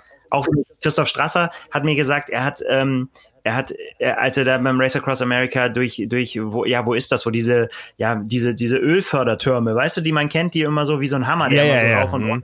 runter geht, hat er gesagt, hat er, ähm, äh, hat er gedacht, das wären äh, riesige Standpumpen, die, die bewegt werden und so hat er gesehen und beim Race Around Ireland hat er erzählt, hat er Angst gehabt, dass er hat immer so, haben so Gnome wollten ihn anfallen vom Straßenrand, die dann auf die Straße immer auf ihn zugerannt sind und so. Also Horrortrips. Krass, ne? Ja. Was hast du denn gesehen unter Wasser? Äh, ich weiß nicht, ob die, ob die Kacheln irgendwann bunt waren oder so, oder ob man irgendwie weiße Mäuse da äh, irgendwie. Ich, ich, ich, erinnere, ich erinnere mich an irgendwelche Tiere, die nicht da waren. Ja, ja. Ne? Also. Haie. nee, die waren es nicht, die waren es nicht. Ne? ne? Ja. ja, ich meine, es ist ja, es ist ja alles relativ. Ne? Wir, wir haben ja da selbst vor ein paar Jahren unsere Serie Swim 100 mal 100 auf die Beine gestellt und auch das ist ja für viele schon eine absolute Grenzerfahrung und was wir da an, an herzzerreißenden Szenen erlebt haben, wo die Leute es nicht geschafft haben. Die allermeisten schaffen das, ja. Also das ist ja ein Event, was dann irgendwie einen Zeitrahmen von roundabout vier Stunden in, äh, in Anspruch nimmt und die allermeisten schaffen das, aber was man da auch dann an, an, an Glücksgefühlen auslöst, indem man einfach dieses Ding organisiert. Das hat immer großen Spaß gemacht. Das ist unterwegs mal richtig scheiße, auf Deutsch gesagt, ja, und macht keinen Spaß und äh, man kriegt Kopfschmerzen von der Schwimmbrille und äh, Nackenschmerzen und ähm, äh, muss aufpassen, dass man nicht irgendwie Krämpfe kriegt, weil es dann ganz schnell vorbei sein kann. Aber die, die es dann geschafft haben, immer, das war immer großartige ein großartiges Emotionsfeuerwerk. Also das hat uns immer richtig Spaß gemacht und müssen wir ja leider auch momentan pausieren, aber es gibt da weitere Planungen. Ähm, wir waren noch nie im Sommer, wir haben das ja immer so rund um den Jahreswechsel angeboten. Aktuell ist so der Stand, dass wir auf den Sommer hoffen, dass man dann vielleicht auch mal ein äh, Open-Air-Event davon machen kann. Also da, da äh, hoffe ich doch drauf, ne? Tja. Dass das irgendwas wird, ne? Ja. Ach ja. Ich muss jetzt nochmal in deine Bucketlist gucken, ne? Jetzt muss ich auf. In meine, ich wollte gerade, wollte ich den, die Überleitung geschickt machen und wollte, wollte über deine reden. Aber wir können auch über meine reden. Das ist gar nicht so viel. Ja, den Norseman hatten wir ja schon. Rot bei Nacht, das hast du, glaube ich, schon mal auch im Podcast erwähnt, ja? Das. Ja, ich äh, Rot bei Tag kenne ich ja nun, ja. Ne? Ähm, aus eigener Erfahrung, aber ja dann eben auch als ähm, ja dann als Fotograf auch oft genug dann eben nachts diese Stimmung da im Stadion gesehen und äh, da denke ich mir immer so, das ist doch eigentlich ist viel cooler, da abends anzukommen, als, äh, als irgendwann im Tag. So, und äh, unter ferner liefen, wenn alle schon müde sind, weil die, weil die Profis schon, nein, also ist es ja nicht, aber die Profis sind durch und wenn man dann kurz nach den Profis ankommt, dann äh, hat man eine Bombenzeit hingelegt, aber ja. Ähm, richtig Halligalli ist halt erst äh, so, wenn so 14, 13 Stunden so, da geht's doch erst richtig los. Ja, ja. ja wenn es dunkel wird und wenn die, wenn die Knick, äh, Knickleuchtstäbe verteilt werden und die Musik aufgedreht wird und alle durchdrehen, wenn, wenn wieder einer angekündigt wird, der dann ins Stadion kommt. Ähm, das ist doch cool. Ja, ja das gebe ich mir auf jeden Fall irgendwann nochmal. Ja, aber das geht auch nur in Rot, ne? Also das ist, ähm, das, das, das kriegst du nirgendwo anders hin, diese, diese Gänsehaut, glaube ich, ne? Also das, da ist Rot schon outstanding irgendwie für die. Ja, ich denke schon. Also ich weiß nicht, es gibt natürlich genug äh, äh, geile Zieleinläufe, aber ähm, da ist natürlich dieses, also dieses Stadion ist schon, ist ja schon special. Das ist, ist schon. Ja. Sind einfach auch viele Leute, die da sind. Ja, ja, ne? ja, ne? ja. Aber, aber da ist im Stadion auch immer was los. Ja, also du hast ja viele Langdistanzen, äh, da muss man gar nicht so weit gucken auf der Welt, äh, wo, wo einfach dann mal zwischendurch das auch echt öde ist über viele Stunden, ja, wo dann immer gerade die Angehörigen ja. da sind, von denen die in den nächsten zehn Minuten erwartet werden und so. Aber so richtig Stimmung, äh, also das ist schon in Rot immer outstanding. Ne? Das ist schon, das hat was. Ne? Genau, also das gebe ich mir bestimmt irgendwann nochmal. Ja, ja. Aber dann, wie gesagt, auch wenn, äh, so habe ich es auch geschrieben, irgendwann zu einem Zeitpunkt, äh, wenn, wenn mich keiner mehr fragt, ob ich das jetzt mit Absicht gemacht habe, dass, ich, dass ich in Anführungsstrichen so lange gebraucht habe. Ja. Genau. Äh, Helvelin Triathlon steht da bei dir. Ähm, das ist wieder so ein Schmuddelding, ne? Ja, ja, genau. Da bin ich auch irgendwann mal drauf gestoßen. Hat dieses Jahr so ein bisschen Premiere äh, oder, oder ein bisschen mehr Presse gekriegt und ähm, äh, dadurch, dass die PTO dann Preisgeld gesponsert hat, waren dann auch ein paar Profis da am Start. Ja, das ist ähm, auch Schwimmen, kaltes Wasser. Da haben wir es wieder, das ist eine Mitteldistanz im Lake District. Ähm, Schwimmen in ganz kaltem Wasser und dann äh, Radfahren durch die wunderschöne Natur über einen Berg, der The Struggle genannt wird, weil er so unfassbar steil ist, dass die Leute da äh, in Schlangenlinien hochfahren. Und dann äh, geht's, äh, also das ist ein veritabler Gebirgslauf, glaube ich, da oben drüber. Okay. Aber da, das ähm, muss ich mir auf jeden Fall mal geben. Ja. Vielleicht schon bald. Vielleicht klappt es schon dieses Jahr. Mal sehen. Ich bin, äh, äh, das, das will ich auf jeden Fall angehen. Ja. Apropos dieses Jahr, Next Point 5000 unter 20 Minuten. Ja, dein Lieblings äh, 5000er, der Path Run auf dem Ali Drive. Ja. Der nicht so flach ist, wie man es glaubt. Ne? Nee, und es ist auch äh, viel wärmer, als man denkt, schon morgens um sieben oder wann das ja, das, das ist immer so krass da, du denkst, ach, das geht ja, und dann, dann läufst du die ersten 100 Meter und denkst so, boah. Ja. Ja, ja, ja, ja. ja, genau. Und da sind wir wieder, das ist natürlich nicht extrem, ne? Das ist ähm, für mich ist es eine große Herausforderung, das, das zu schaffen, aber das ist so eine magische Marke, die, die mir auch nicht aus dem Kopf äh, geht. Also ich will die 5000 unter 20 laufen. Und äh, vielleicht gelingt mir das dieses Jahr schon vorher und äh, dann ist das da noch noch Zugabe. Ja. Aber spätestens da will ich das dieses Jahr schaffen. Muss. Ja, ich gebe mir alle Mühe, aber es ist hart. Also für mich ist es hart. der Kollege, der Kollege Müller lacht da drüber, aber das ist, ähm, so ist das für jeden unterschiedlich. Bist du schon äh, 20, 5000 unter 20 gelaufen? Kannst du das von dir behaupten? Ja, ich bin, äh, ja. ich bin, ja, ich bin, ich bin schon im Triathlon auf einer, auf einer vermessenen Strecke ähm, 35, 17 gelaufen, glaube ich, auf 10 in meinem letzten Leben. Ne? Also mein, das ist aber auch so ziemlich meine Zehner Bestzeit. Ähm, ich bin, glaube ich, nie unter 35 gelaufen, aber ich bin die die ähm, die 5 in 17 irgendwas gelaufen. Aber das ist lange her. Ich bin äh, also ich, ich kann dir sagen, meine, meine beste 10 Kilometer Zeit aus den letzten Jahren, seitdem ich wieder Sport mache, war eine 41,08, glaube ich. Und da bin ich die ersten fünf in knapp über 20 angegangen. Also, und das ist dann auch meine beste Fünferzeit, die in den letzten Jahren steht. Unter 20. Die ersten fünf. Nee, knapp über 20 knapp über 20 und, ja, und dann die Ach so, und, ja. und dann bei 10 war ich bei 41. Das war das war der Wieker Stadtlauf, wo ich gesamt Vierter geworden bin äh, im, im Trainingslager Urlaub quasi eine Woche vor dem Ironman Hamburg damals. War nicht vernünftig, das Ding zu rennen. Ähm, wäre auch mit einer anderen Vorbereitung noch mehr drin gewesen, äh, sowohl von der Platzierung als auch ähm, von von der Zeit her. Aber es war halt so nach nach noch mal ein paar richtig harten Tagen äh, mit einigen Spitzen. Das ist so das, wo es bei mir die letzten Jahre stehen geblieben ist. Aber da bin ich momentan auch weit von entfernt. Ne? Wobei ich bin, ja. ich bin beim Hamburg Triathlon bin ich dann 42 irgendwie gelaufen auf den 10 nochmal. Da bin ich ja gesamt 25. geworden, irgendwie beim, bei dem großen ITU Hamburg Jedermann-Ding da irgendwie. War das auch in dem Jahr? Ich glaube ja, danach war ich ja nie wieder so fit. Ja, sehr schön. Ja. Ja, also mal gucken, ob das, äh, ob das gelingt. Ich äh, bin da sehr zu, äh, was heißt, ich bin sehr zuversichtlich. Nee, sehr zuversichtlich bin ich noch nicht, weil ich letztes Jahr dran gescheitert bin, aber ähm, nee, vorletztes Jahr. Ja, ja gut. Ähm, ja. Aber ich gebe mir Mühe. Ja. Ich gebe mir Mühe. Ja, und das andere ist dann wieder ein bisschen länger, 24 Stunden Rennen solo, Mountainbike. Ja, muss nicht Mountainbike sein, könnte auch irgendwie, könnte auch Straße sein oder wie auch immer, aber ich bin einmal. Schwimmen jetzt, äh, schwimmen. Nein, schwimmen geht nicht. Es sei denn, geht auf der Stelle, das könnte ich vielleicht okay. noch, aber nicht vorwärts. das äh, haut nicht hin. Ähm, nee, ich bin einmal in einem, äh, in einem Vierer-Team Mountainbike äh, 24 Stunden in äh, Duisburg gefahren und ähm, das war auch eine richtig coole Erfahrung. Ähm, überhaupt diesen, das war mein erstes und einziges 24-Stunden-Rennen, aber ich habe tatsächlich auch dabei dann immer gedacht, so, ah, irgendwie ist das nicht, das fühlt sich nicht richtig an, das als Team zu machen. Also die, die wahre, die wahre, der wahre Spirit ist halt, das alleine ja, zu machen und das Solo. Obwohl du begeisterter Fußballer bist, äh, ist, ist, ist so das, was wir hier so medial betreuen, für dich kein Teamsport. Nee, also Teamsport schon. Also Team, wenn, wenn man sagt, man hat ein ganzes Team hinter sich, die äh, damit stehen, aber ich bin, da äh, muss man, äh, da muss man alleine durch. Also es sei denn, die Veranstaltung ist äh, voll darauf angelegt. Ne? Okay. Also das ja auch, dass irgendwie sowas wie, äh, naja, jeder muss die, äh, muss alle Disziplinen machen zum Beispiel da bin ich voll dabei, ne? Und sagt und am Ende gucken wir, wer am schnellsten äh, da ist. Ja, der, Oder, der zehn, zehn äh, Freunde Triathlon steht für Spomedes ja immer noch so auf der auf der Firmenbucketlist. Ja, ne? hm. genau.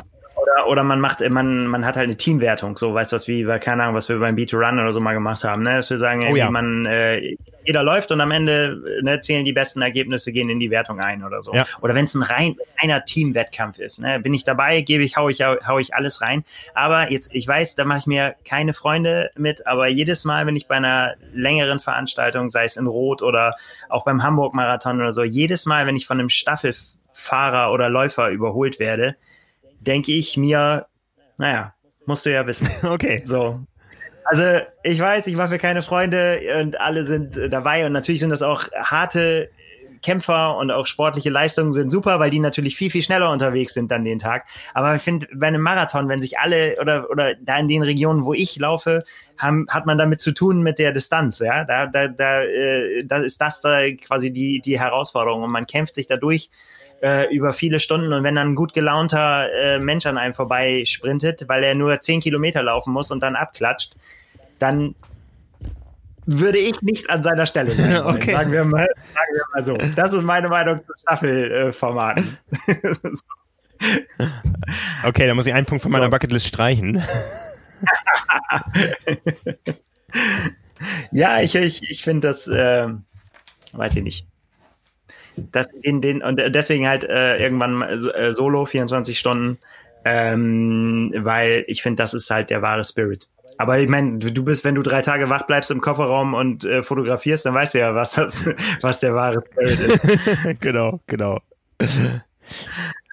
Ja, ja ich, ich, das sind so die Dinge, die, äh, wo ich, wo ich sehr sicher bin, dass ich die äh, auch hinter mich bringe. Die stehen auf jeden Fall fest auf der Liste. Äh, okay, so, so fest werden meine wahrscheinlich nicht sein irgendwie. Das sind ja so Ideen, ne? Also, ähm, ja, also ich, über, über Hawaii habe ich ja schon gesprochen. Dann äh, als zweites stand bei mir die Besteigung des Fuji. Hat so ein bisschen, ähm, da, da schließt sich jetzt der nächste Kreis, äh, auch so ein bisschen historische Bedeutung. Als derjenige äh, mir nahestehende Mensch, der damals 25 wurde, fünf Jahre später auf den Kilimanjaro äh, gestiegen ist, äh, zu seinem 30. Geburtstag, hab äh, ich nämlich, hat mich mein, mein Sohn, der damals ähm, vier war, gefragt, Papa, auf welchen Berg steigen wir denn mal? Und habe ich äh, so spontan gesagt, auf den Fuji.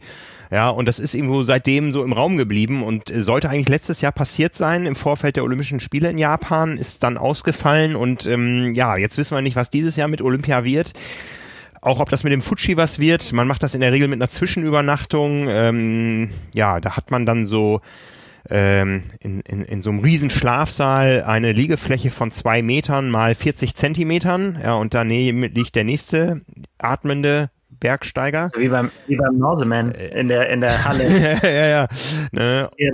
Und, und ja. ob das auch angesichts eines gerade wieder eskalierenden Infektionsgeschehens in Japan äh, für dieses Jahr, also selbst wenn Olympia stattfindet oder man reisen kann, aber ähm, ich kann mir nicht vorstellen, in einem, in einer Berghütte mit vielen Menschen zu übernachten. Also ich glaube, ja, müssen wir mal gucken. Aber das ist so, das war so, war so ein, so ein, so ein Hirngespinst, was uns verfolgt hat. Und jetzt äh, hat man mal die Chance, es wahrzumachen und wir hoffen noch drauf. Ja, ne? Machen, machen, machen. Wenn es irgendwie geht, ja, machen. Genau. Dann, dann haben meine Söhne aus der, aus der letzten Triathlon erfahren, dass ich mit denen den New York Marathon laufen will. Da wussten die noch gar nichts von, aber waren natürlich hellauf begeistert, als sie das gelesen hatten. Sehr gut. Ähm, ja, also äh, New York Marathon muss einfach, steht auch glaube ich bei Simon in der Bucketlist, der hat dann aber andere Ziele, aber den einmal zu laufen im Leben für jemanden, der Marathons läuft, ähm, alle paar Jahre mal oder oder ähm, Arme gemacht hat, das ist irgendwie so ein Ding, ja, das kann man eben auch mit wunderbaren äh, touristischen Sachen äh, verknüpfen. Ne? Also New York hat jetzt auch schwer gelitten. Das ist sicher auch kein Ding jetzt für die nächsten Jahre, aber ähm, noch sind die Kinder ja auch klein und äh, können zwar laufen, aber müssen ja keinen Marathon laufen. Ähm, ja. Müssen sie natürlich irgendwann auch selber entscheiden, ob sie das wollen. Aber das, das wäre so eine, so eine Vision. Also den würde ich auch nicht alleine laufen wollen. Ich habe mich schon mit verschiedenen Leuten dazu verabredet mal. Die sind alle irgendwie abgesprungen über die Jahre, haben gesagt, nee, in diesem Leben wird das nichts mehr. Aber ähm, ja, mit zwei sportbegeisterten Kindern ist das so eine Vision. ich glaube, glaube, äh, New York Marathon findest du welche, die mit dir laufen wollen. Ja. Muss man aber, aber muss man sich ja auch bewerben. Muss man auch gleichzeitig ein Dings kriegen oder man muss den ganz teuer kaufen oder wie war das? Ja, letztendlich, also mit, äh, letztendlich läuft das über, über Reisebüros, die die Slots quasi einkaufen und ähm, äh, meine Größenordnung, was ich so vor Augen hatte, ich weiß nicht, das ist bestimmt nicht mehr aktuell, waren irgendwie 1500 Euro pro Person, die man dann da für so ein Komplettpaket inklusive Startnummer bezahlt. Also es ist auch nicht ganz günstig, aber da das ja so ein, so ein Fernziel ist, muss man einfach mal gucken, ähm, wann man anfängt, da mal jeden Monat wie viel Euro in ein Sparschwein zu tun, damit das irgendwann passt plus Inflation. Triathleten sind ja, Triathleten sind ja Kummer gewohnt, was das angeht. Wohl wahr, genau. Ne? Ja, dann habe ich noch als Punkt draufstehen Radfahren auf Maui.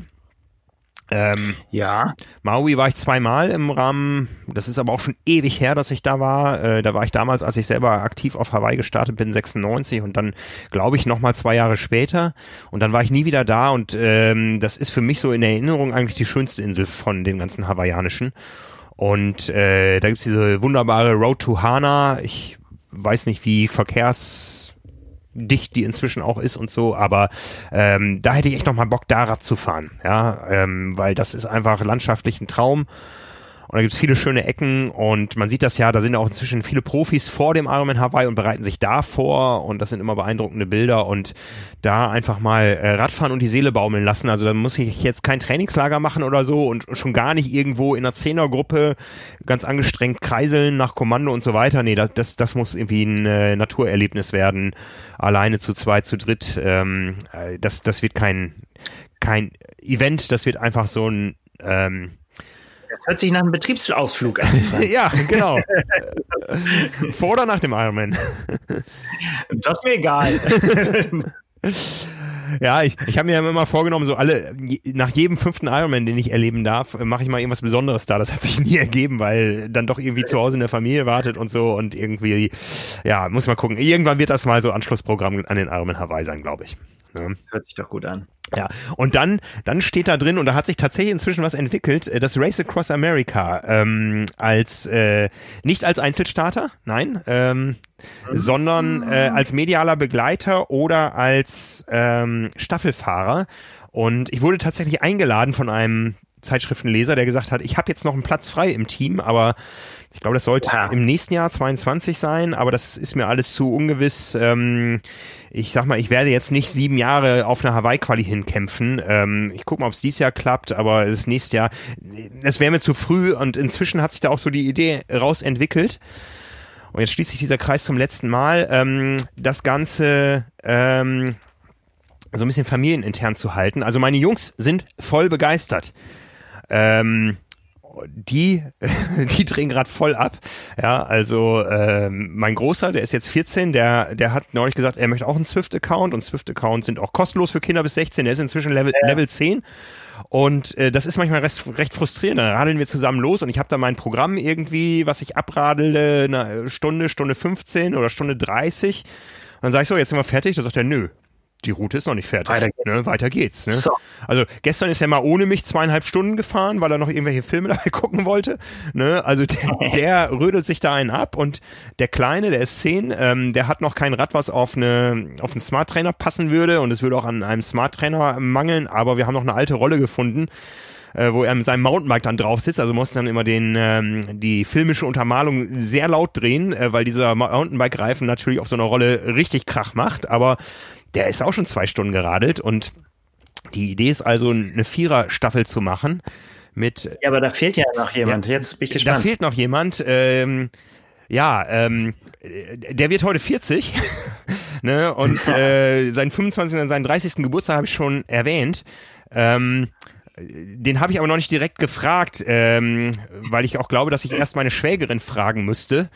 Und äh, da muss ich, glaube ich, den wirklich passenden Moment für erwischen. Ich weiß auch nicht. Ja, dann ist das gut, dass dass, dass, du das nicht noch nicht so öffentlich gemacht hast. genau, genau, genau.